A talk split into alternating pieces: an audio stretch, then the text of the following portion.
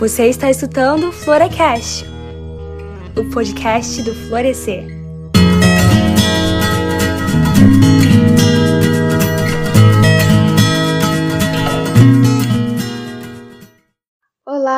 Agraciadas, favorecidas e K-popers! Sejam todas muito bem-vindas a mais um Floracast, que é o podcast do Florescer. E também você, menino que tá nos ouvindo, seja muito bem-vindo também. Se você ainda não nos conhece, o Florescer é uma iniciativa criada por mulheres, para mulheres, com o intuito de compartilhar a palavra de Deus, nossos aprendizados na jornada na fé e experiências na caminhada cristã no ambiente virtual. Isso não quer dizer que o nosso podcast vai ser só para mulheres muitos temas abordados aqui, inclusive K-pop, e nós temos o convidado masculino nesse episódio, são de conhecimento geral. E a gente gostaria de convidar também os homens para nos acompanhar nas nossas redes sociais e no nosso podcast. Então, enquanto você está escutando aí, aproveita para seguir o arroba nosso florescer no Twitter e no Instagram e não se esqueça de seguir as nossas colaboradoras também. A gente está seguindo todas elas lá no arroba Nosso Florescer. Nas nossas redes sociais, nós realizamos sorteios e postamos trechos dos estudos compartilhados nos nossos grupos de estudo. Lembrando que os nossos grupos de estudo são estritamente para mulheres. O tema de hoje, como vocês já devem ter lido aí, é K-Cranks. O que é importante falar de K-pop? Gente, K-pop é uma febre mundial o K-pop vem ganhando cada vez mais destaque não seria diferente no meio cristão. Então a gente vai falar do mundo K-pop e das experiências dos K-popers cristãos. Então para quem que é esse episódio? Para os cristãos que chegaram no meio K-popper, para os K-popers que podem chegar no meio cristão e você aí que não sabe nada de K-pop, fica vendo aquelas fancams lá no Twitter e fica, gente, o que, que é isso? E você quer entender mais porque você fica vendo isso nas redes sociais e não entende nada? Vem com a gente também que você vai entender o que é K-pop, vai entender que é possível ser cristão e K-pop e quem sabe você sai daqui K-pop, hein?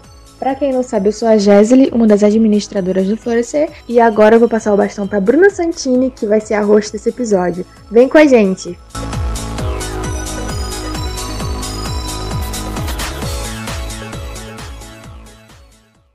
E para o episódio de hoje estamos com convidados maravilhosos: Matheus Loures, Luísa do Amaral e Jaqueline Lima, além da nossa colaboradora K-Popper do Florescer, Sarão.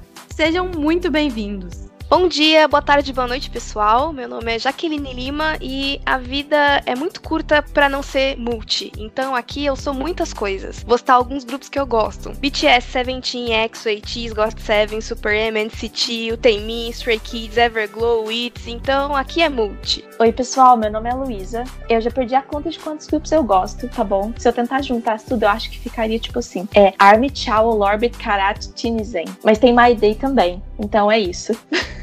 Fala pessoal, aqui é o Matheus. Eu queria dizer que é perfeitamente possível você gostar de K-pop depois dos 30 anos, viu? Meus grupos favoritos são Blackpink e ITZY. Oi, gente, aqui é a Sarão e eu sou a H Crente, que é uma fã crente do GOT7. E eu sou a Bruna Santini e estou aqui para aprender um pouquinho mais desse universo K-pop com vocês. E até agora tudo que vocês falaram para mim é como grego.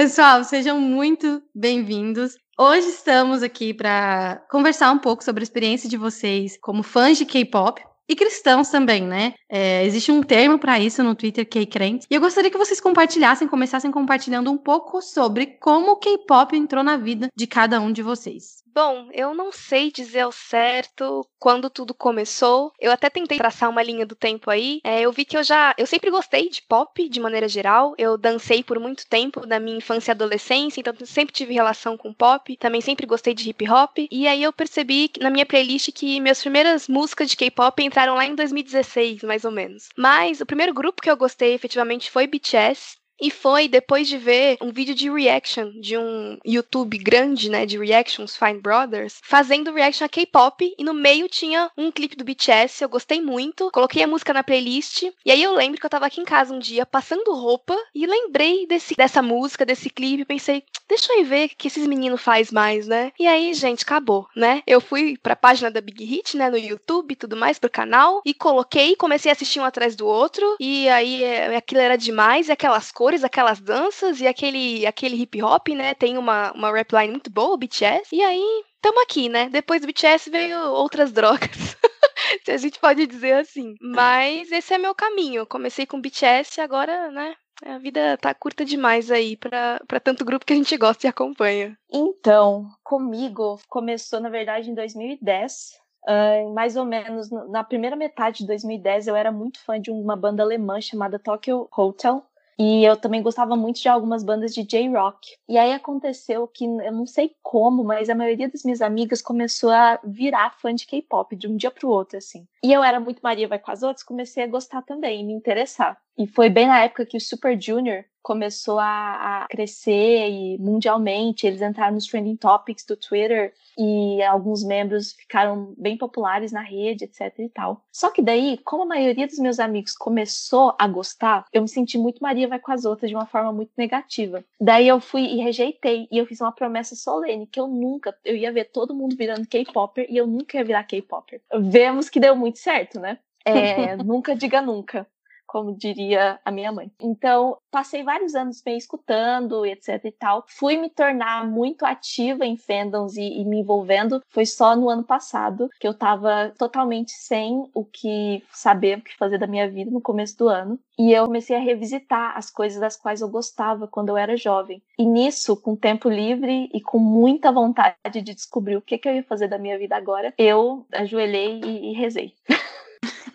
Muito incrível. O massa da Luísa que quem já leu o texto que ela escreveu, né, já mapeia por onde que ela vai continuar contando, né? Então, eu gostar de K-pop é algo totalmente contra-intuitivo, na verdade, porque a minha adolescência, ela foi toda marcada pelo rock and roll e pelo heavy metal, né, por todos os estilos de metal, na verdade. E depois, já jovem, assim, vinte e poucos anos, eu comecei a curtir muita música brasileira e música tradicional, viola caipira, ciranda, trabalhei com produção de eventos assim nessa área, né? E o K-pop, ele entrou um dia que eu estava precisando montar uma pauta, porque eu apresento um programa diário, que é uma rádio revista, a gente tem um, um, uma editoria cultural, né? Então é um quadro que a gente fala de música em geral. E de, de vez em quando a gente fala de pop também. Aí tava lá uma chamada assim na editoria de cultura do G1. Que pop é a febre mundial entre os adolescentes. Eu, que pop, velho? Que, que papo é esse, né? Aí entrei, em menos de três horas eu já tava com quatro adolescentes na rádio conversando de K-pop, aí já fiz um, uma pesquisa assim de termos, né? Já tava, nem sabia o que era o termo direito, já virava para adolescente de 12 anos. Qual o seu bias, né? Nem sabia o que era bias direito, mas vi que podia falar essa palavra, né? E assim, eu conheci o K-pop nessa época. Aí depois, eu acho que já tem um ano e pouco, mais ou menos, a gente tava com uma galera da Jocum de Brasília, que é uma galera do audiovisual, Thiago Esmeraldo, que é cineasta e tal. E a gente começou a analisar todos os clipes de boy band e girl group de 90, do pop, né, ocidental. E depois a gente acabou no K-pop, analisando, né, chegou na ordem cronológica, e na hora que chegou no K-pop, a gente falou assim, cara, esses clipes são muito bem produzidos, né, a qualidade cinematográfica disso é, é muito melhor do que tudo que existe. E aí, depois, teve um dia que eu falei assim, ah, vou assistir aqui um Dance Practice do Blackpink. E eu fiquei encantado. Falei, cara, muito bom, né? O nível da dança. E aí foi ladeira abaixo, né? Ou ladeira acima, depende do ponto de vista. Fui só me envolvendo, gastando horas, consumindo conteúdo, né? E sempre com aquela coisa de inusitado, que não é natural eu gostar de K-pop, né? Segundo meu background cultural, né? Mas eu gosto, não tenho vergonha nenhuma, interajo com a galera e é um prazer. Eu sempre gostei de vários estilos de música, todos os tipos possíveis eu já escutei, só que o pop acabava me atraindo mais por eu ser mais fã. Então, era muito fã de RBD na época. Então, assim, ser fã de grupo, para mim, já era uma coisa normal, porque a minha vida inteira eu era muito fã de RBD. E aí, em 2015, tô eu, nas férias da escola, assistindo uns vídeos no YouTube, como eu sempre assistia, e me deparo com um vídeo de um youtuber que eu gostava muito na época, chamado Lucas Lira, e ele me coloca no meio de uma, do, do vídeo dele uma música diferente. Eu falei, cara, que música é essa? Eu amei a música. E eu fui nos comentários e vi várias pessoas comentando o nome da música, falando, meu Deus, você colocou essa música. E eu, que música é essa? Aí eu fui procurar no YouTube e me deparo com uma música chamada Bang Bang Bang, de um grupo chamado Big Bang. Quando eu escutei aquilo, eu fiquei, caraca, que música é essa? E eu me apaixonei. Eu fiquei o dia inteiro ouvindo aquilo. E eu, meu Deus, o que é isso? E eu assim, não tinha muita ideia do que era K-pop ainda. E aí eu fui pesquisar mais as músicas deles e eu fiquei apaixonada, porque é totalmente diferente do que a gente tem por aqui. Os clipes extremamente elaborados, umas músicas incríveis. E eu falei, meu Deus, eu preciso achar mais fãs disso. E eu fiquei consumindo um conteúdo daquilo minhas férias inteiras. Cheguei no Twitter, fui procurar K-pop, Big Bang, fãs de Big Bang. E aí eu fui conhecendo várias amigas que foram me indicando milhares de grupos e eu fiquei, meu Deus, que universo é esse? E foi assim, Olha, tudo acontece aqui. Faz parte, Sarão, faz parte. vida que segue. Agora rolou. Uma, uma vida que segue. Chongmachin Kacharão. Bem, bem, bem. Bem, bem, bem, é hino. Eu, eu ouso dizer que provavelmente 80% da audiência desse podcast já ouviu Bem, Bem, Bem nem sabe que é K-pop. Porque essa Pois música é. tá em todo canto, né? É porque parece um remix de Crazy Frog. Pois é. Fã do Big Bang. Olha, eu gostaria de deixar claro pra qualquer VIP que esteja escutando que eu gosto de Big Bang, tá bom? Gosto muito. Não gosto tanto de Big Bang, sim, respeito o legado, inclusive, maior grupo da história da Coreia. Mas achei interessante, nunca teria imaginado que seria começado como VIP, Sarão. Pois eu, é, eu Bom, mas comecei eu comecei como Elf, né? Então, Todos os Momentos, grupos né? velho. Pois é. Eu comecei como VIP, porque eu conheci graças a um vídeo do Lucas Lira, fiquei como VIP, apenas VIP por muito tempo, falando, eu não, não vou afundar nisso, todo mundo escuta milhares de grupos, eu nunca vou escutar isso, eu vou escutar Big Bang. Quando eu vi, eu já estava escutando milhares de grupos femininos, masculinos, e um dia eu me deparo com uma amiga no Twitter, porque eu já tava usando foto no Twitter de K-pop lá de, de Dragon. E eu lá, muito fã dele, assim, com o cabelo do lado. E uma amiga minha coloca uma foto de um cara platinado fazendo careta. E eu fiquei, "Ah, que homem lindo. Quem é esse homem? Aí ela chegou assim, miga, é Jackson do God Seven, vai escutar agora. Aí eu fui escutar, eu falei, nossa, que música horrível, odiei, vou dar mais uma oportunidade. Aí na segunda vez eu falei, mentira, eu amei, perfeita. E desde então eu sofro, assim, por Jackson Wang. E é muito difícil ser fã de God Seven, eles nunca vêm pro Brasil. É difícil a vida de K-Popper.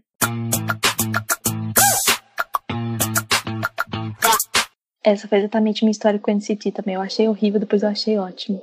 Eu gosto muito de NCT. Uma coisa que é interessante, o Matheus falou que ele era de veio do rock, do, do caipira, de várias coisas diferentes. Eu também eu não gostava nada de pop, Sim. de nada, de nada mesmo. Eu sempre fui do, eu era bem emo, eu era do pop punk, eu era do no máximo do indie rock assim, vamos dizer a coisa mais suave. O estilo musical que eu mais conheço e entendo ainda não, não sei se ainda, mas em geralmente é o punk. Então era algo muito atípico pra mim. E o fato de eu ter feito a minha promessa quando eu era jovem fez muito parte disso, né? Que eu não ia ser fã, não queria ser fã, realmente não queria. Mas a gente, a gente zoa que é um buraco, mas é porque é cultura de exportação, né?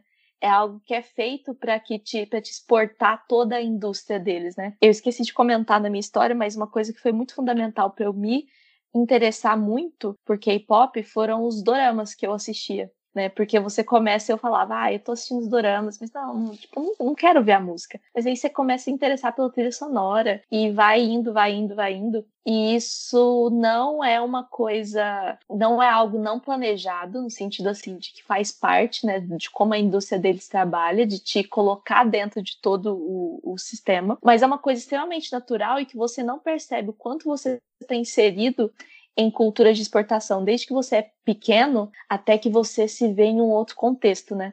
Você não percebe o tanto que você foi colonizado por outros países, às vezes, até que você começa a ser colonizado por um contexto diferente. Isso é uma coisa que eu reparo muito. Eu, eu era otaku quando era criança, então já era uma coisa que fazia parte do meu imaginário, né? Isso de cultura de exportação de outros países. Mas eu observo muito que muita gente não consegue olhar para o K-pop como uma coisa que faz parte do, do mundo, porque elas não estão acostumadas a ver a cultura de outros países que não sejam os Estados Unidos ou países da Europa como sendo uma cultura de exportação. Massa que você falou disso, Luísa, porque eu lembro que não foi um pouco sem, sem um sentimento de culpa e muito bobo, sabe? Não faz sentido nenhum, né? Eu ter tido esse sentimento de culpa. Nossa, cara, tô gostando de K-pop, né? Nossa, que vergonha, o que vão pensar de mim? Isso passou em algum momento pela minha cabeça, né? Pra depois você ver que é uma bobagem. Mas eu lembro que quando eu comecei a assistir umas coisas Blackpink, depois começou a vir outros grupos também, eu ficava vendo umas coisas assim, ah, o pessoal sabe o nome de todo mundo, ah, nunca vou chegar nesse estágio. Aí tava lá 15 dias depois já sabia o nome de todo mundo, né? Até o momento que eu decorei o nome de todas Twice, né? Das nove, assim, falei, cara, eu sei o nome das nove Twice. e, e realmente, né, é um. É, buraco fica parecendo que é pejorativo, né? Mas tem um centro gravitacional no K-pop que é muito forte, né? Vai, vai te, te chamando, até a ponto, né? Talvez no extremo disso, né, seja esse povo que já começa a ficar louco, meio sangue e tudo, né? Mas eu acho que dá para lidar de uma forma saudável com isso também e, e é massa. Sim, é legal comentar isso, né? Que a gente brinca que é buraco, porque realmente é, a produção de conteúdo é muito grande, né?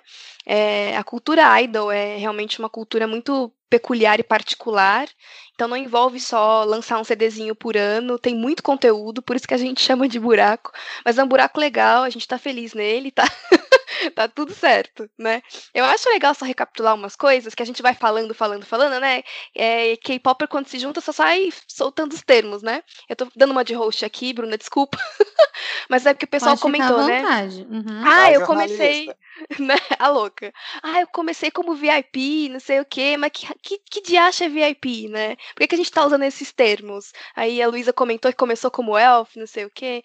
Então, é, os fandoms, né, o fandom, enfim, depende do como você quer chamar aí no seu sotaque, é, eles têm um nome, né? É bem comum da cultura idol que os fãs de determinado grupo recebam um nome, um apelidinho carinhoso do grupo.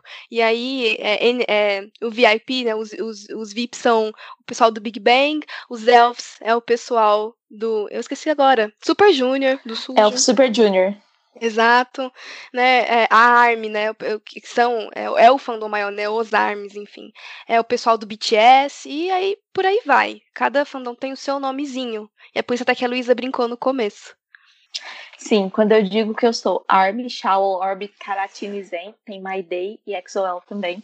Eu estou falando que eu sou fã de BTS, SHINee, Luna, Seventeen, ATEEZ, NCT, Day6 e EXO. Eu gosto de tanto grupo que eu nem me atrevo a fazer isso. Então eu coloco God Seven, que é o que o pessoal mais sabe que eu gosto. Então vai isso, porque senão fica, fica mais fácil. Né? É mais fácil, porque é milhares de grupos femininos e masculinos. E uma coisa que vocês comentaram que realmente tem muito conteúdo. Quando eu descobri só o Big Bang, eu descobri que tinha milhares de programas. Eles fazem milhares de entrevistas, programa engraçado, faz programa de não sei que jeito. Eles fazem tanto conteúdo e era só de um grupo. Quando eu vi que existia de milhares de grupos, tanto de feminino como masculino, é um buraco, mas é muito legal você fica assim, é uma cultura muito bacana, é muita coisa que a gente escuta, que a gente consegue ver. E o Matheus falou até uma palavra que talvez as pessoas não conheçam, que é Sasseng. Sasseng são fãs malucas, Isso. assim. Quando eu falo malucas, é assim, surtadas, que, que perseguem os caras, que perseguem os idols de K-pop, tanto mulher como homem, vão atrás, já aconteceu, tipo, acidente de carro por estar tá perseguindo, descobre endereço, descobre Meu telefone, Deus, às vezes eles nesse vendem nível? informações. Sim, às Sim. vezes descobre o telefone, descobre onde tal pessoa mora, de tal grupo, eles vendem. É horrível. Eu já vi que fã já enviou, tipo assim, absorvente menstruado pro, pro cara, porque assim, era um nível de loucura e ela perseguia. Por exemplo, o Jackson, igual que eu falei que eu gosto, ele já se envolveu num acidente de carro porque tinha uma fã doida perseguindo ele, bateu no carro dele. Uma já descobriu casa, já teve idol que teve que mudar de casa, de telefone, porque assim, é, é um nível assim muito louco. E elas ficam, ele, esse idol, esse cantor, ele é só meu, ele pertence a mim. E tipo, é um nível de loucura que a gente tem que ficar com um pezinho atrás. Elas, às vezes, quando eles estão fazendo lives, elas ligam no meio da live. Uma coisa. São as stalkers, né, que a gente tem, mas é, o sistema delas na Coreia do Sul, dentro da cultura do, do K-pop, é muito bem organizado. Então, eu acho que o que acaba. Não sei se eu acabei não falando isso no começo, mas além de ser fã, eu sou pesquisadora também. Eu sou envolvida com as pesquisas, principalmente de ARMYs, Uh, já participei de, de eventos internacionais para um rigor do Senhor, apresentando minhas pesquisas sobre relações de fandom. E o que acaba que o sistema de, de fãs de K-pop se diferencia tanto de outros sistemas de fãs do mundo é pelo nível de sofisticação da organização e pela forma como é fácil, de certa forma, você adentrar certos espaços e fazer parte desse sistema também, né? Principalmente uhum. para fãs internacionais, hoje em dia que a gente tem com o movimento da Web 2.0, né? Que também gerou aquilo que a gente chama de onda coreana 2.0, que foi um, um movimento que como a internet influenciou, né? Fez uhum. com que pessoas de muitos países diferentes, não só pessoas que estivessem ali nesse contexto de Ásia, pudessem ter contato com esse conteúdo também. Apesar de nós vivermos muito longe, né, nós estarmos em contextos totalmente diferentes e distantes, nós temos condições de estar bem envolvidos. Né? Você tem fãs traduzindo o que não for traduzido, e você tem as próprias empresas traduzindo também. Então, uhum. os fãs conseguem adquirir muita autonomia e dentro desse sistema as relações elas continuam se desenvolvendo e crescendo então eu acho que o que diferencia tanto a experiência de fã justamente é ela ser tão organizada. Você tem, tipo, você tem o seu fandom, você tem a cor do seu fandom, você tem o seu o seu light stick, aquele bastãozinho de luz que a gente você já pode ter visto em algum uma foto, alguma coisa assim. Você tem conteúdos específicos que você sabe que vão sair. Você tem uma expectativa de que vão lançar algo a cada seis meses no mínimo, para dizer dessa forma. Você sabe que você está esperando conteúdo das, das redes sociais, no, no Instagram, no, no Twitter. Você sabe que vai sair um programa, sabe que vai sair um documentário, um reality show. Uh, você sabe que vai sair um CD, vai ter um photocard que você vai poder trocar você tá sempre olhando para ver se encontra coisas novas e, e merchandising. É, é muito consumista. Uhum.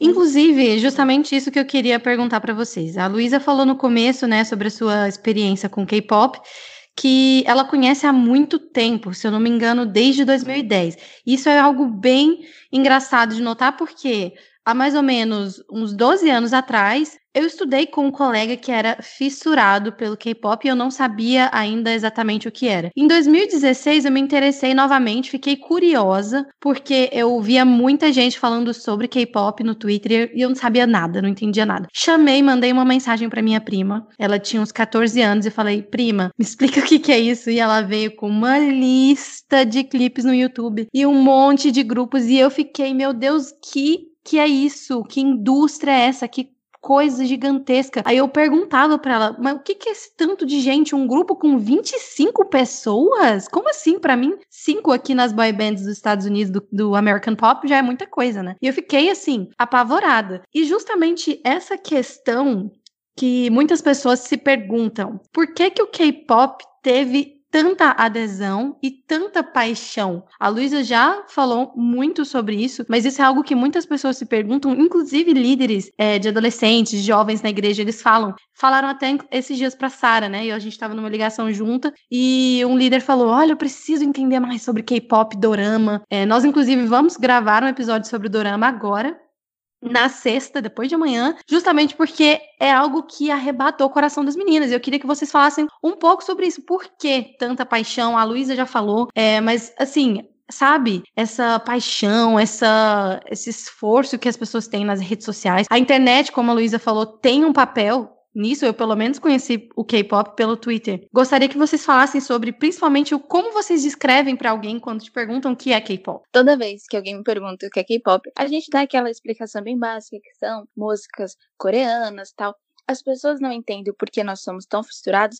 é por causa disso. É a quantidade de conteúdo que tem, que eles produzem pra gente. É muito diferente do que uma boy band americana, ou por exemplo, como eu disse, eu era fã do RBD, do conteúdo que eles produziam. Apesar do RBD ser muito antigo e nem tinha rede social na época, mas eles vão em milhares de programas para promover tem todos os tipos de programa de entretenimento. São programas muito legais que te prendem. Eles toda hora lançam conteúdo. Eles têm uma vida como se fosse assim, dedicada para as fãs. Então, tipo assim, vamos lá, um cara, ele namora, a namorada dele é com as fãs é, é muito conteúdo para isso. Então eles fazem videozinhos, tipo, como se fosse uma videochamada para falar com você, porque você é incrível. Ele faz coisa especial para as fãs e fica, ai, por favor, nos ame, nos apoie. Então é um conteúdo muito assim para fã ficar fissurado assim, como ai, eu sou incrível, eu sou importante para eles, eu sou única. Então assim, a gente acaba gostando muito porque eles são muito preocupados com nós fãs. Então eles sempre fazem live também, como eu disse, esse conteúdo todo. E uma das coisas que é totalmente diferente do Ocidente é que algumas empresas, quando estão é, com algum grupo, eles fazem algum contrato para que aquele idol não namore pelo menos nos três primeiros anos, de depois da estreia. E é muito complicado até depois, quando mesmo depois de anos o cara já estreou, ou a menina, eles aparecem namorando, as fãs ficam assim revoltadas, porque um sentimento que eles colocam né, dentro da gente, acaba colocando, é que eles pertencem a nós, os idols pertencem a gente, a gente que namora com eles. Então, quando um idol aparece namorando, as fãs ficam revoltadíssimas próximas, tem gente que já fez petição para sair do grupo, etc. Então, assim, é um amor que eles acabam fazendo por essa quantidade extrema de conteúdo que eles fazem e o jeito que eles fazem esse conteúdo de vai gravar uma, um vídeo como se fosse vídeo chamado para sua namorada, que é sua fã. Você vai gravar um toque para sua fã colocar no celular dela. Você vai gravar isso, isso desse jeito e milhares de programas. Então, por ter tanto conteúdo e por ter desse jeito específico para as fãs, para você se sentir única, importante, maravilhosa e que você tenha a oportunidade de conhecer eles no evento, você vai lá dar a mãozinha para eles, eles assinar o seu álbum, faz com que você seja assim tão fissurada e que acaba sendo às vezes meio problemático. Falando da minha experiência que chegou no K-pop casada, então esse apelo não rola muito comigo, né? Porque eu conheço a vida real. é, para mim é produção né? No sentido de que a gente tem coreografias muito bem feitas, eles são performers muito bons. É, é muito comum, inclusive, a gente ver que o pessoal, quando tem o primeiro contato com, com o K-pop, os americanos, ele, é muito é, comum o comentário de que, meu, mas perto do, dos grandes astros americanos, parece que eles passam o dia inteiro dormindo enquanto os K-popers estão lá trabalhando muito. Então, o que me puxou pro K-pop é essa, essa veia, né? Eles têm uma influência total de, de hip hop, né? Praticamente todos. Eu gosto muito, então puxa bastante. E a, a, performance mesmo. Eles performam muito bem, eles desenvolvem as coreografias, enfim, o trabalho é muito legal. Como eu já gostava de pop, eu já gosto da sonoridade, né? E sim, o conteúdo conta bastante também, né? Para além desse conteúdo super problemático, que acho que a gente pode trabalhar um pouco de, de, é, melhor depois, é, que a Sara comentou, tem a própria questão de, de produzir um conteúdo que vai fazer você se apegar mesmo com o idol, né? Que é o termo que a gente usa para falar de um de alguém que está dentro dessa estrutura de, de K-pop, né? É um idol. Mesmo que eu não tenha uma relação de, ah, ele é meu namoradinho, Saranheo, que nem a, a Luísa tá comentando aqui no chat, é, eu, eu me apego mesmo, eu quero que ele dê certo, né? Os mais novos, eu quero que eles cresçam bem, eu gosto de vê-los, eu gosto de vê-los felizes, né? Então, esse conteúdo é feito, e aí você vê como eles são legais, como eles são pessoas bacanas. Então, a gente acompanha também por isso. Acho que tem também esse, esse outro lado aí, que eu acredito também é um dos motivos pelos quais todo mundo que tá aqui acompanha, né? Porque a gente entende que é, desenvolver uma relação é, para além disso não é legal, né? Então a gente tem vários outros motivos para gostar de K-pop também.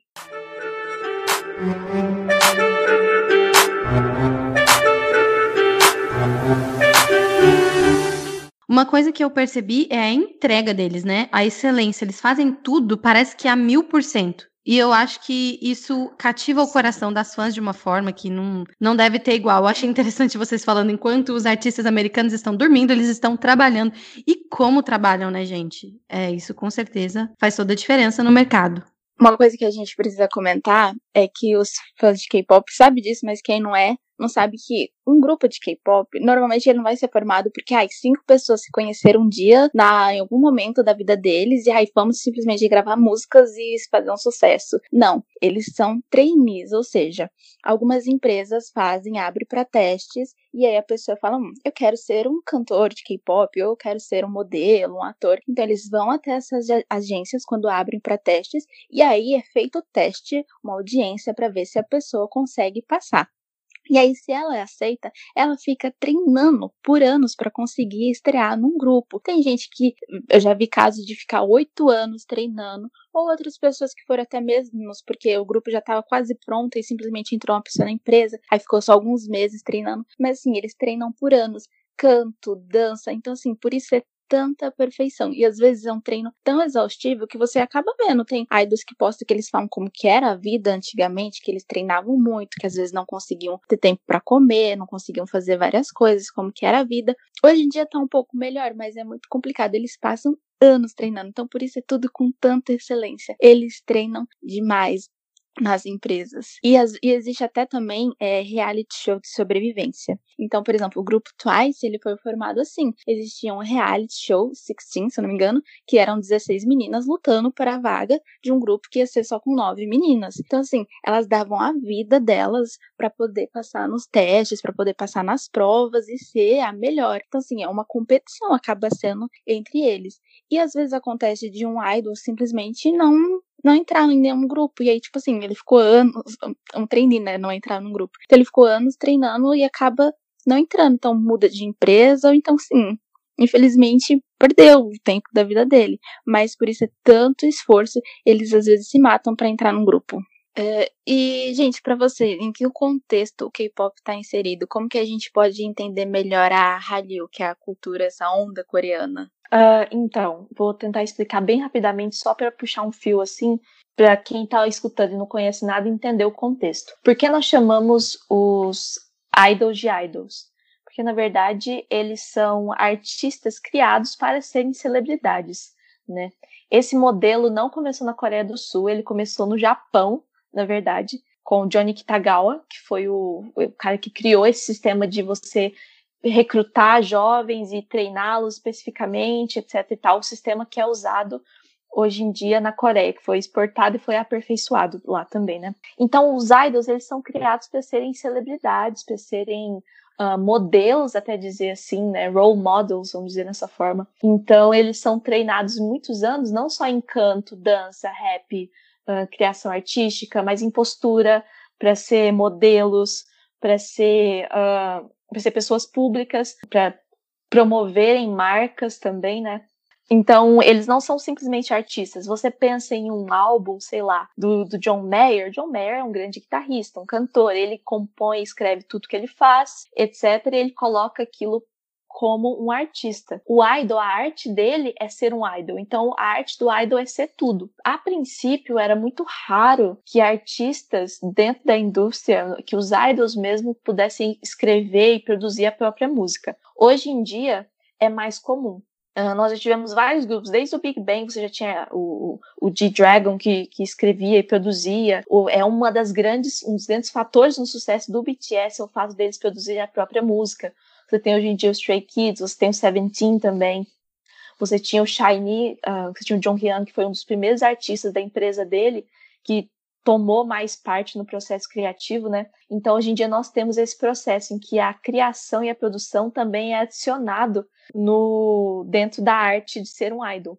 Mas a arte de ser idol é isso, de ser um, um artista público. Então, foi um, foi um fenômeno muito intenso que fez parte da Hallyu, mas a Hallyu não se limita ao K-pop no sentido desses idol groups, né? A Hallyu ela também envolve, ela começa principalmente e ganha mais força com os doramas coreanos, que ganharam muita força ali, principalmente nos países na China, uh, no Japão também e no Sudeste Asiático. Hoje em dia, o processo que nós temos da Hallyu ele é um pouco diferente, porque os países que estão sendo mais conquistados são os países do Ocidente, né? centralizados no, nos Estados Unidos. Se antes o grande desejo de um idol era ser muito popular no Japão, hoje em dia ele pode almejar um sucesso nos Estados Unidos, no, no Reino Unido, na França, né, e, e, etc. Mas a Hallyu ela vem como isso, como essa onda coreana. Hoje em dia se considera que até culinária coreana faz parte, né? Não é só uma invasão musical, é uma invasão cultural. É, o estudo da Hallyu, acho que você tem umas bases ali da, da indústria cultural coreana que vem de, de muito tempo, do, do meio do,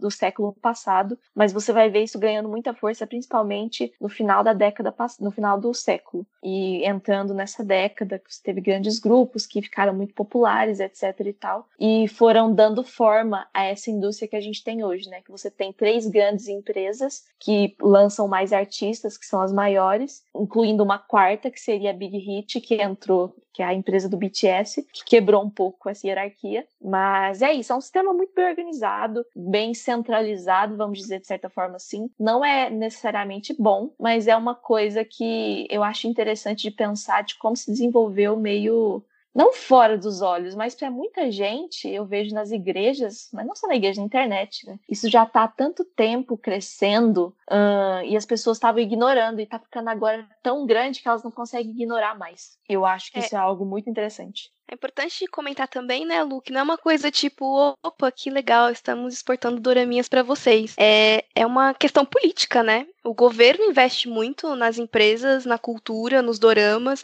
Existe um investimento do governo coreano para que essa onda ela realmente chegue em todos os lugares e ela aconteça, né? O que a gente chama de soft power, né? Essa coisa de é, a Coreia do Sul começar a ser vista em todos os lugares, para eles começarem a chegar também com força e crescer enquanto país em todos os lugares, né? Então não é só um, nossa, toma aqui um BTS para você ser feliz, né? Tem todo um contexto político por trás e tem todo um, um aporte realmente, um esforço é, com grana mesmo da Coreia do Sul para que a Hallyu aconteça. Que interessante. Então, para as pessoas que acham que K-pop é só um estilo musical, tem muito mais por aí a gente entender, certo? É uma indústria e mais do que nunca é algo conectado com a cultura. Muito interessante. Sim, e faz parte também muito hoje em dia do orgulho coreano, de certa forma.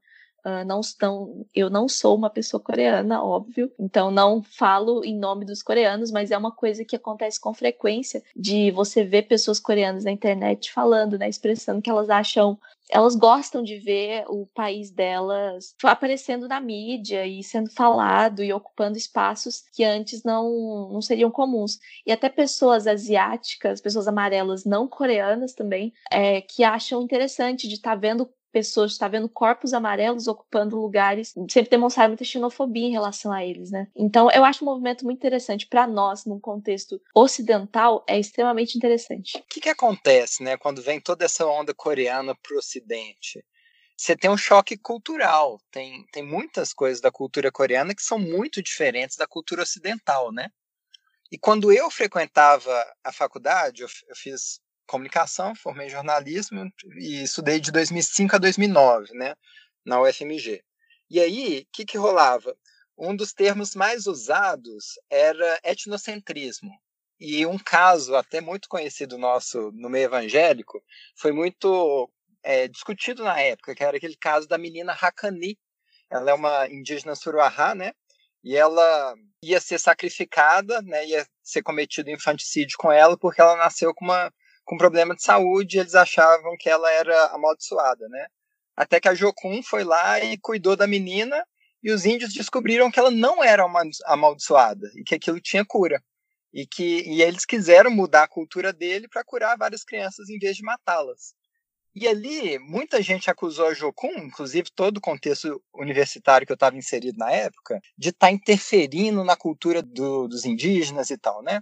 Quando vem toda essa onda coreana para o Ocidente, a gente tem um choque cultural que não é igual, lógico, né, com os indígenas, mas é muito parecido. E aí, o que, que eu acho interessante? Porque muitos ocidentais querem ler a cultura oriental com os olhos ocidentais. Né? Então, por exemplo, teve um caso muito, muito é, clássico né, de como os olhos mais militantes do Ocidente ficou muito indignado com um programa de entretenimento, um dos programas de variedades, que era o programa, se eu não me engano, Doni, Cone, acho que é uma coisa assim, né? Eu, eu sempre troco o nome deles.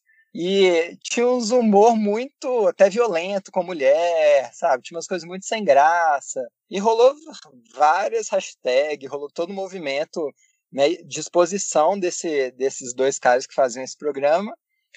E lá na Coreia era um programa assim, aceitável, tipo, ah, não tem muita coisa errada nesse programa, né? E aí a gente vê esse choque cultural muito grande e isso dá pano pra manga pra caramba. Acho que a gente vai acabar falando mais pra frente no episódio. Isso é verdade, foi um choque muito porque eu assisti o programa deles, né? Que eles tinham os programas desses dois apresentadores e era um humor, assim, às vezes, do jeito que eles falavam com, as, com as meninas, ou às vezes até com os caras, e você via que eles ficavam, assim, no fundo desconfortáveis, mas era o humor deles. Então, assim, no começo eu tentei aceitar, mas você acha assim estranho esse humor mais pesado, onde claramente eles ficaram desconfortáveis. Só que para a Coreia acaba sendo normal, mas eu que tenho os olhos é, ocidentais, eu já fiquei, meu Deus, o que que tá acontecendo? Assim como, já entrando um pouquinho em drama, apesar da gente falar isso depois, mas você consegue ver isso melhor, ou às vezes até coisa de reality show, como eles dão, o que, que a gente pode dizer assim, um esporro na pessoa. Então, alguém que está superior, algum líder, algum gerente, alguma coisa assim, mostra isso no drama eles dão um esporro, assim, deles de xingar, te humilhar, empurrar a pessoa, às vezes pegar jornal, bater, jogar alguma coisa na pessoa. E assim, isso é normal para eles. Aqui eu fico vendo uns doramas, quando isso acontece, eu fico, meu, eu só fico pensando no processo de capitalista que isso ia dar. Tipo, tá sendo um chefe abusivo. E para eles é normal um chefe simplesmente pegar as coisas do seu trabalho, te humilhar na frente de todo mundo e jogar na sua cara. E foi um, um certo choque para mim isso. E uma coisa que eu acho muito doido, como a cultura coreana mexe com a gente, aqui em São Paulo tem um bairro chamado Bom Retiro, que é um bairro onde tem muitos coreanos. Então tem mercadinho coreano, tem vários coreanos que moram lá, tudo coreano. É muito legal que até os cartazes, placas assim de anúncios são em coreanos, tem igreja coreana. Uma época queriam mudar o nome para cá para é, Pequena Seul, mas acabaram não mudando. E quando uma menina que gosta de K-pop, dorama, chega lá, elas ficam tipo assim: meu Deus, eu estou num dorama, eu estou com, como se fosse com meus amigos, sabe, idols de K-pop. Pra eles, isso assim, é uma coisa normal, tipo, batido, sei lá, a cultura deles, eles nem ligam. Só que assim, a gente chega tão afobada, meu Deus. Eu sei que teve uma vez, eu tava lá num café, eu tava comendo, assim, de boa, e as pessoas atrás de mim falando coreano, todo mundo coreano, todos os pratos coreanos, eu fiquei, cara, onde eu tô? Pra, até pra mim é estranho, então bate um sentimento de, meu Deus, eu me senti num dorama.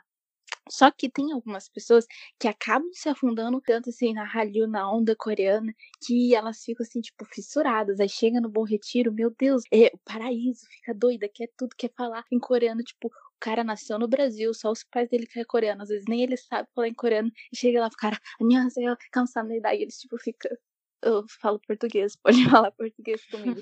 e é engraçado ver isso. É Opa, sarangueio. Opa, sarangueio. Opa eu sei que eu tava lá no mercado, passei minhas compras. Eu falei pro minha, como eu sempre falo, obrigada. Aí depois eu fiquei na minha cabeça, poderia ter falado cansamnidade por educação ou eu tô sendo invasiva demais na cultura deles? eu não sabia. Eu não ia chegar no... E é muito engraçado que as meninas veem qualquer um asiático, às vezes assim, isso é horrível. Aí fica, meu Deus, vai ser eu vou pá, eu vou casar com eles. Assim, às vezes o menino tá só no mercadinho da família dele, passando as compras, assim, vivendo a vida dele. E a menina tá lá, ai meu Deus, um asiático. Eu vou casar com ele. Eu lembro de ver, ah. desculpa. Pode eu falar. lembro de ver, eu lembro de ver alguns vídeos no Twitter e gente zoando K-popers porque a menina, meu Deus, um coreano, um coreano na rua, tipo na praia. Eu lembro de fazerem muitas zoações assim a respeito disso. É, mas isso muito. ainda existe mais, amiga. Tem serviços de, de. Na Coreia do Sul, eles, eles lucram com isso, é óbvio que eles não são bobos, né? Pra, tipo, as, tem mulheres que vão pra, pra Coreia do Sul e aí eles têm um serviço lá que você contrata um opa para te levar para, sei lá, fazer compras, para te mostrar a cidade, você ser o guia turístico, um menino que é mais ou menos bonito assim, mas você sabe que a pessoa quando ela tá meio obcecada, ela não presta muita atenção, né? Mas isso é uma coisa com a qual eles lucram, porque eles sabem que as pessoas existe muito esse olhar de exoticismo, né? Ah, porque é, é uma coisa exótica, é, é diferente, e isso mexe muito com a cabeça da pessoa que tá tão distante, né? Que é o que a gente chama, é, a gente chama de coreabu,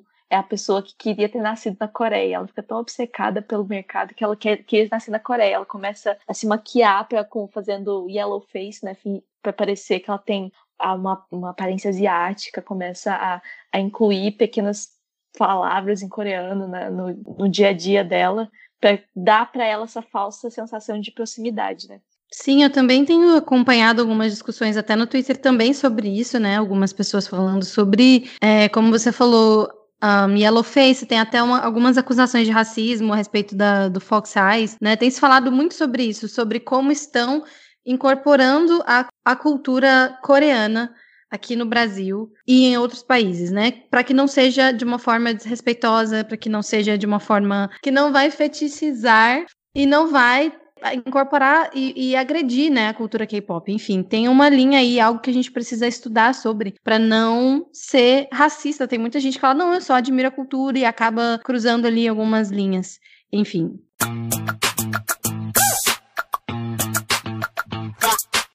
Tem muitas meninas mesmo. É que eu tenho mais contato com meninas, acaba sendo isso. Eu sei que também tem muitos meninos, mas é que eles colocam as pequenas palavras né, no dia a dia. Então, ao invés de falar oi mãe, vai falar anhão, mamá. Aí chega vai falar pai, apá, uma. E você fica tipo, continua sendo brasileira e é um pouquinho estranho. Igual a gente falou, opa, opa é o jeito que uma menina chama um cara que é mais velho do que ela. E tem muito disso nos doramas, de você querer um opa pra você, um opa, porque ele é um cara que ele vai fazer tudo por você, ele vai cuidar de você, ele é tudo de bom, perfeito. Os caras querem ser o Tanto que existe até a própria música Opa Gangnam Style. Gangnam é um bairro super chique na Coreia, super famoso, e é o estilo do Opa de Gangnam. E é muito assim, as meninas ficam muito querendo o Opa delas. E eu fui procurar sobre o que coreanos uh, achavam sobre mulheres estrangeiras falando, né, chamando os caras coreanos de opa, e eles falaram que eles gostavam muito de que a cultura coreana estava sendo exportada da mesa, eles achavam totalmente estranhos e, e era muito vergonhoso ver uma mulher que eles nunca viram na vida chegando opa, e eles ficavam tipo, o que tá acontecendo? Eles achavam estranho. Então é uma coisa que a gente também tem que tomar um pouco de cuidado existe alguns, alguns programas, alguns aplicativos na internet para você conhecer pessoas do mundo inteiro, né? E principalmente coreano. E eu já utilizei muitos aplicativos porque eu queria fazer amizade para melhorar o meu inglês ou trocar algumas palavras em coreano, porque eu queria falar com alguém nativo e etc. E na época era muito legal. Porém, as brasileiras descobriram isso e começaram a ficar usando esse aplicativo para achar namorado, porque elas queriam o, o pá dela se casar com um coreano. Então, assim, as brasileiras surtaram e encheu o saco de coreano. Então, chegava a ponto de eu pegar e ver um perfil de um cara muito bacana e ele colocar na bio dele: Não quero papo com brasileira porque sabia que o brasileiro ia chegar nele e falar, quero casar, sendo que ele não quer. Gente! E apesar de que tinha outras que queria falar com brasileira. E aí, uma vez fui falar com um cara que ele quer falar com brasileira. Aí ele chega pra mim e fala, I love Brazilian Boom Boom. Eu, meu filho, vai se lascar. Que merda. Meu Deus do céu. Então, assim, tem o que vai odiar e coloca na bio. Não gosto de K-pop. Ele já, tem, eu já vi vários. Não gosto de K-pop e não quero falar com brasileiras. Eles já deixam claro, porque encher o saco. E tem outros que se aproveitam. Quero falar com brasileiros. Aí você fala, oi. Aí você manda uma foto falando, oi, tudo bem? E ele te responde com outra que você preferia não ter visto. Inclusive, eu recebi uma, uma vez que eu fiquei, meu Deus, meus olhos. Eu queria muito ter uma a, ácido sulfúrico para pingar nos meus olhos depois de eu ter visto aquilo que o cara me mandou. E foi horrível, Desver. traumatizante. Desver, queria muito desver. E é horrível, mas é o que a onda coreana às vezes acaba fazendo nas pessoas. As pessoas gostam tanto, acham tão incrível tudo que produz, que elas acabam querendo ter essa sensação de pertencer demais e viver isso.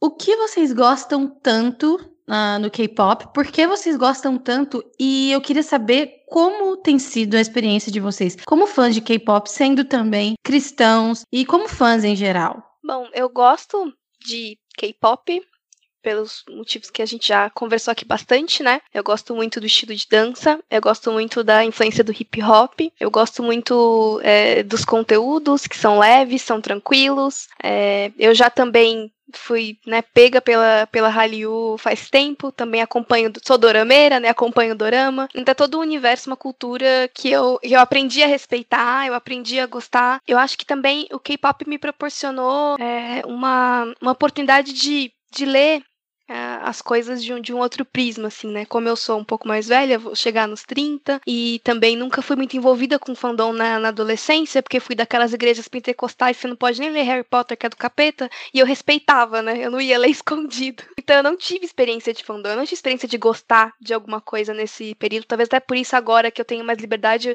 eu tenho encontrado alguma coisa que eu goste bastante, né? Então é muito legal acompanhar esse fenômeno, é, analisar esse fenômeno, é, interagir com, com com quem, com quem eu posso, né? Eu não sou tão. Eu não gosto tanto assim de interagir com fandom. Mas foi o K-pop, por exemplo, que me fez conhecer a Luísa, que tá aqui comigo hoje. Que eu jamais conheceria em outra circunstância. Eu vi ela comentando de BTS no Twitter, eu mandei uma DM pra ela e acabou. Tamo aí na vida, compartilhando várias coisas já. Então, essa interação com os fãs é muito legal. A gente cria amigos, a gente cria laços. E a música é que eu gosto. Eu realmente gosto bastante de pop e já não é guilty pleasure, eu não tenho nenhum problema em dizer que eu gosto de K-pop. Eu acho interessante comentar. Eu e a Jaqueline, nós somos amigas, já tem. Já tá. Acho que ter tipo um ano e cinco meses, já tá indo por aí, assim. E nesse tempo todo a gente nunca se encontrou pessoalmente. Mas já chegou num ponto assim que eu vejo uma coisa, eu já sei se ela vai gostar ou não e qual vai ser a opinião dela. Gente, é incrível, eu quase sempre acerto. Uau. Por quê? Porque a gente é, é assim, porque a gente tem uma, uma, uma interação muito, muito intensa por estar sempre conversando, porque sempre tem alguma coisa nova pra gente falar.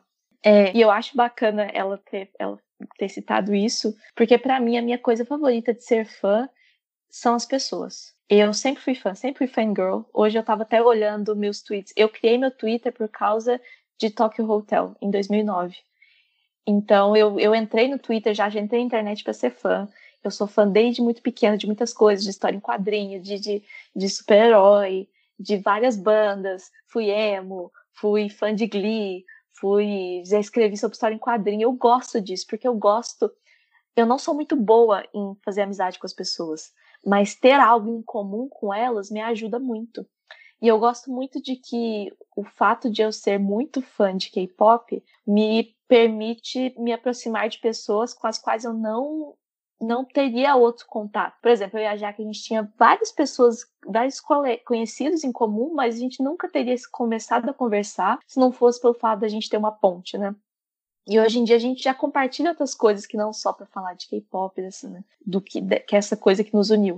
Uh, eu fiquei muito amiga das minhas primas mais novinhas, de 14, 13 anos, porque elas gostam de K-pop. Então, através desse vínculo, elas me, elas aprenderam a confiar em mim. E muita gente em igreja também, jovens, adolescentes, uh, amigos do mundo todo. Eu tava, eu comentei com vocês um pouquinho antes, né? Que eu tenho um grupo de Discord, nós temos mais ou menos 20 membros ativos, nós conversamos o tempo todo, a gente faz uma vida juntos ali naquele canal, né? Naquele servidor. E nós somos de 15 países diferentes. A gente tem uma menina que está na Austrália, outra que está no Canadá. São 17 horas de distância. E a gente faz uma vida ali, cada um no seu, no seu canto. Eu tenho um amigo em Ilha da Micronésia que eu nem sabia que existia. E pelo, pelo fato de eu gostar muito de algo, isso me permite, isso abre o mundo para mim. E isso é um dos papéis da arte. Essa é a visão que eu tenho do, do que a arte deveria fazer, né? Mas tem também um outro lado interessante que é em relação, eu falei das pessoas, mas em relação aos próprios idols, que é de você ter um artista para admirar, você tem uma arte para admirar. Eu aprendi a gostar de estilos musicais que eu não gostava só porque eu gostava da pessoa que estava cantando. E isso me motivou a estudar mais sobre música. Uh, eu meu professor de música, nós conversamos muito já sobre música pop. Ele me ensinou muito a escutar música, né? como que você aprecia música pop, como você aprecia um vocal pop, essas coisas todas. E também, como cristã, eu sempre busco, da melhor forma possível, estabelecer meus limites na forma como eu consumo esse conteúdo, né? De não partir para tomar cuidado com idolatria, com armadilhas da mente, com, com paixão, com até com coisas que vão, que são um pouquinho, vamos dizer, apropriadas, às vezes, que são muito, muito sensuais, essas coisas que não são apropriadas, né, para quem é cristão. Mas tem também um quesito de que eu, eu oro muito por idols.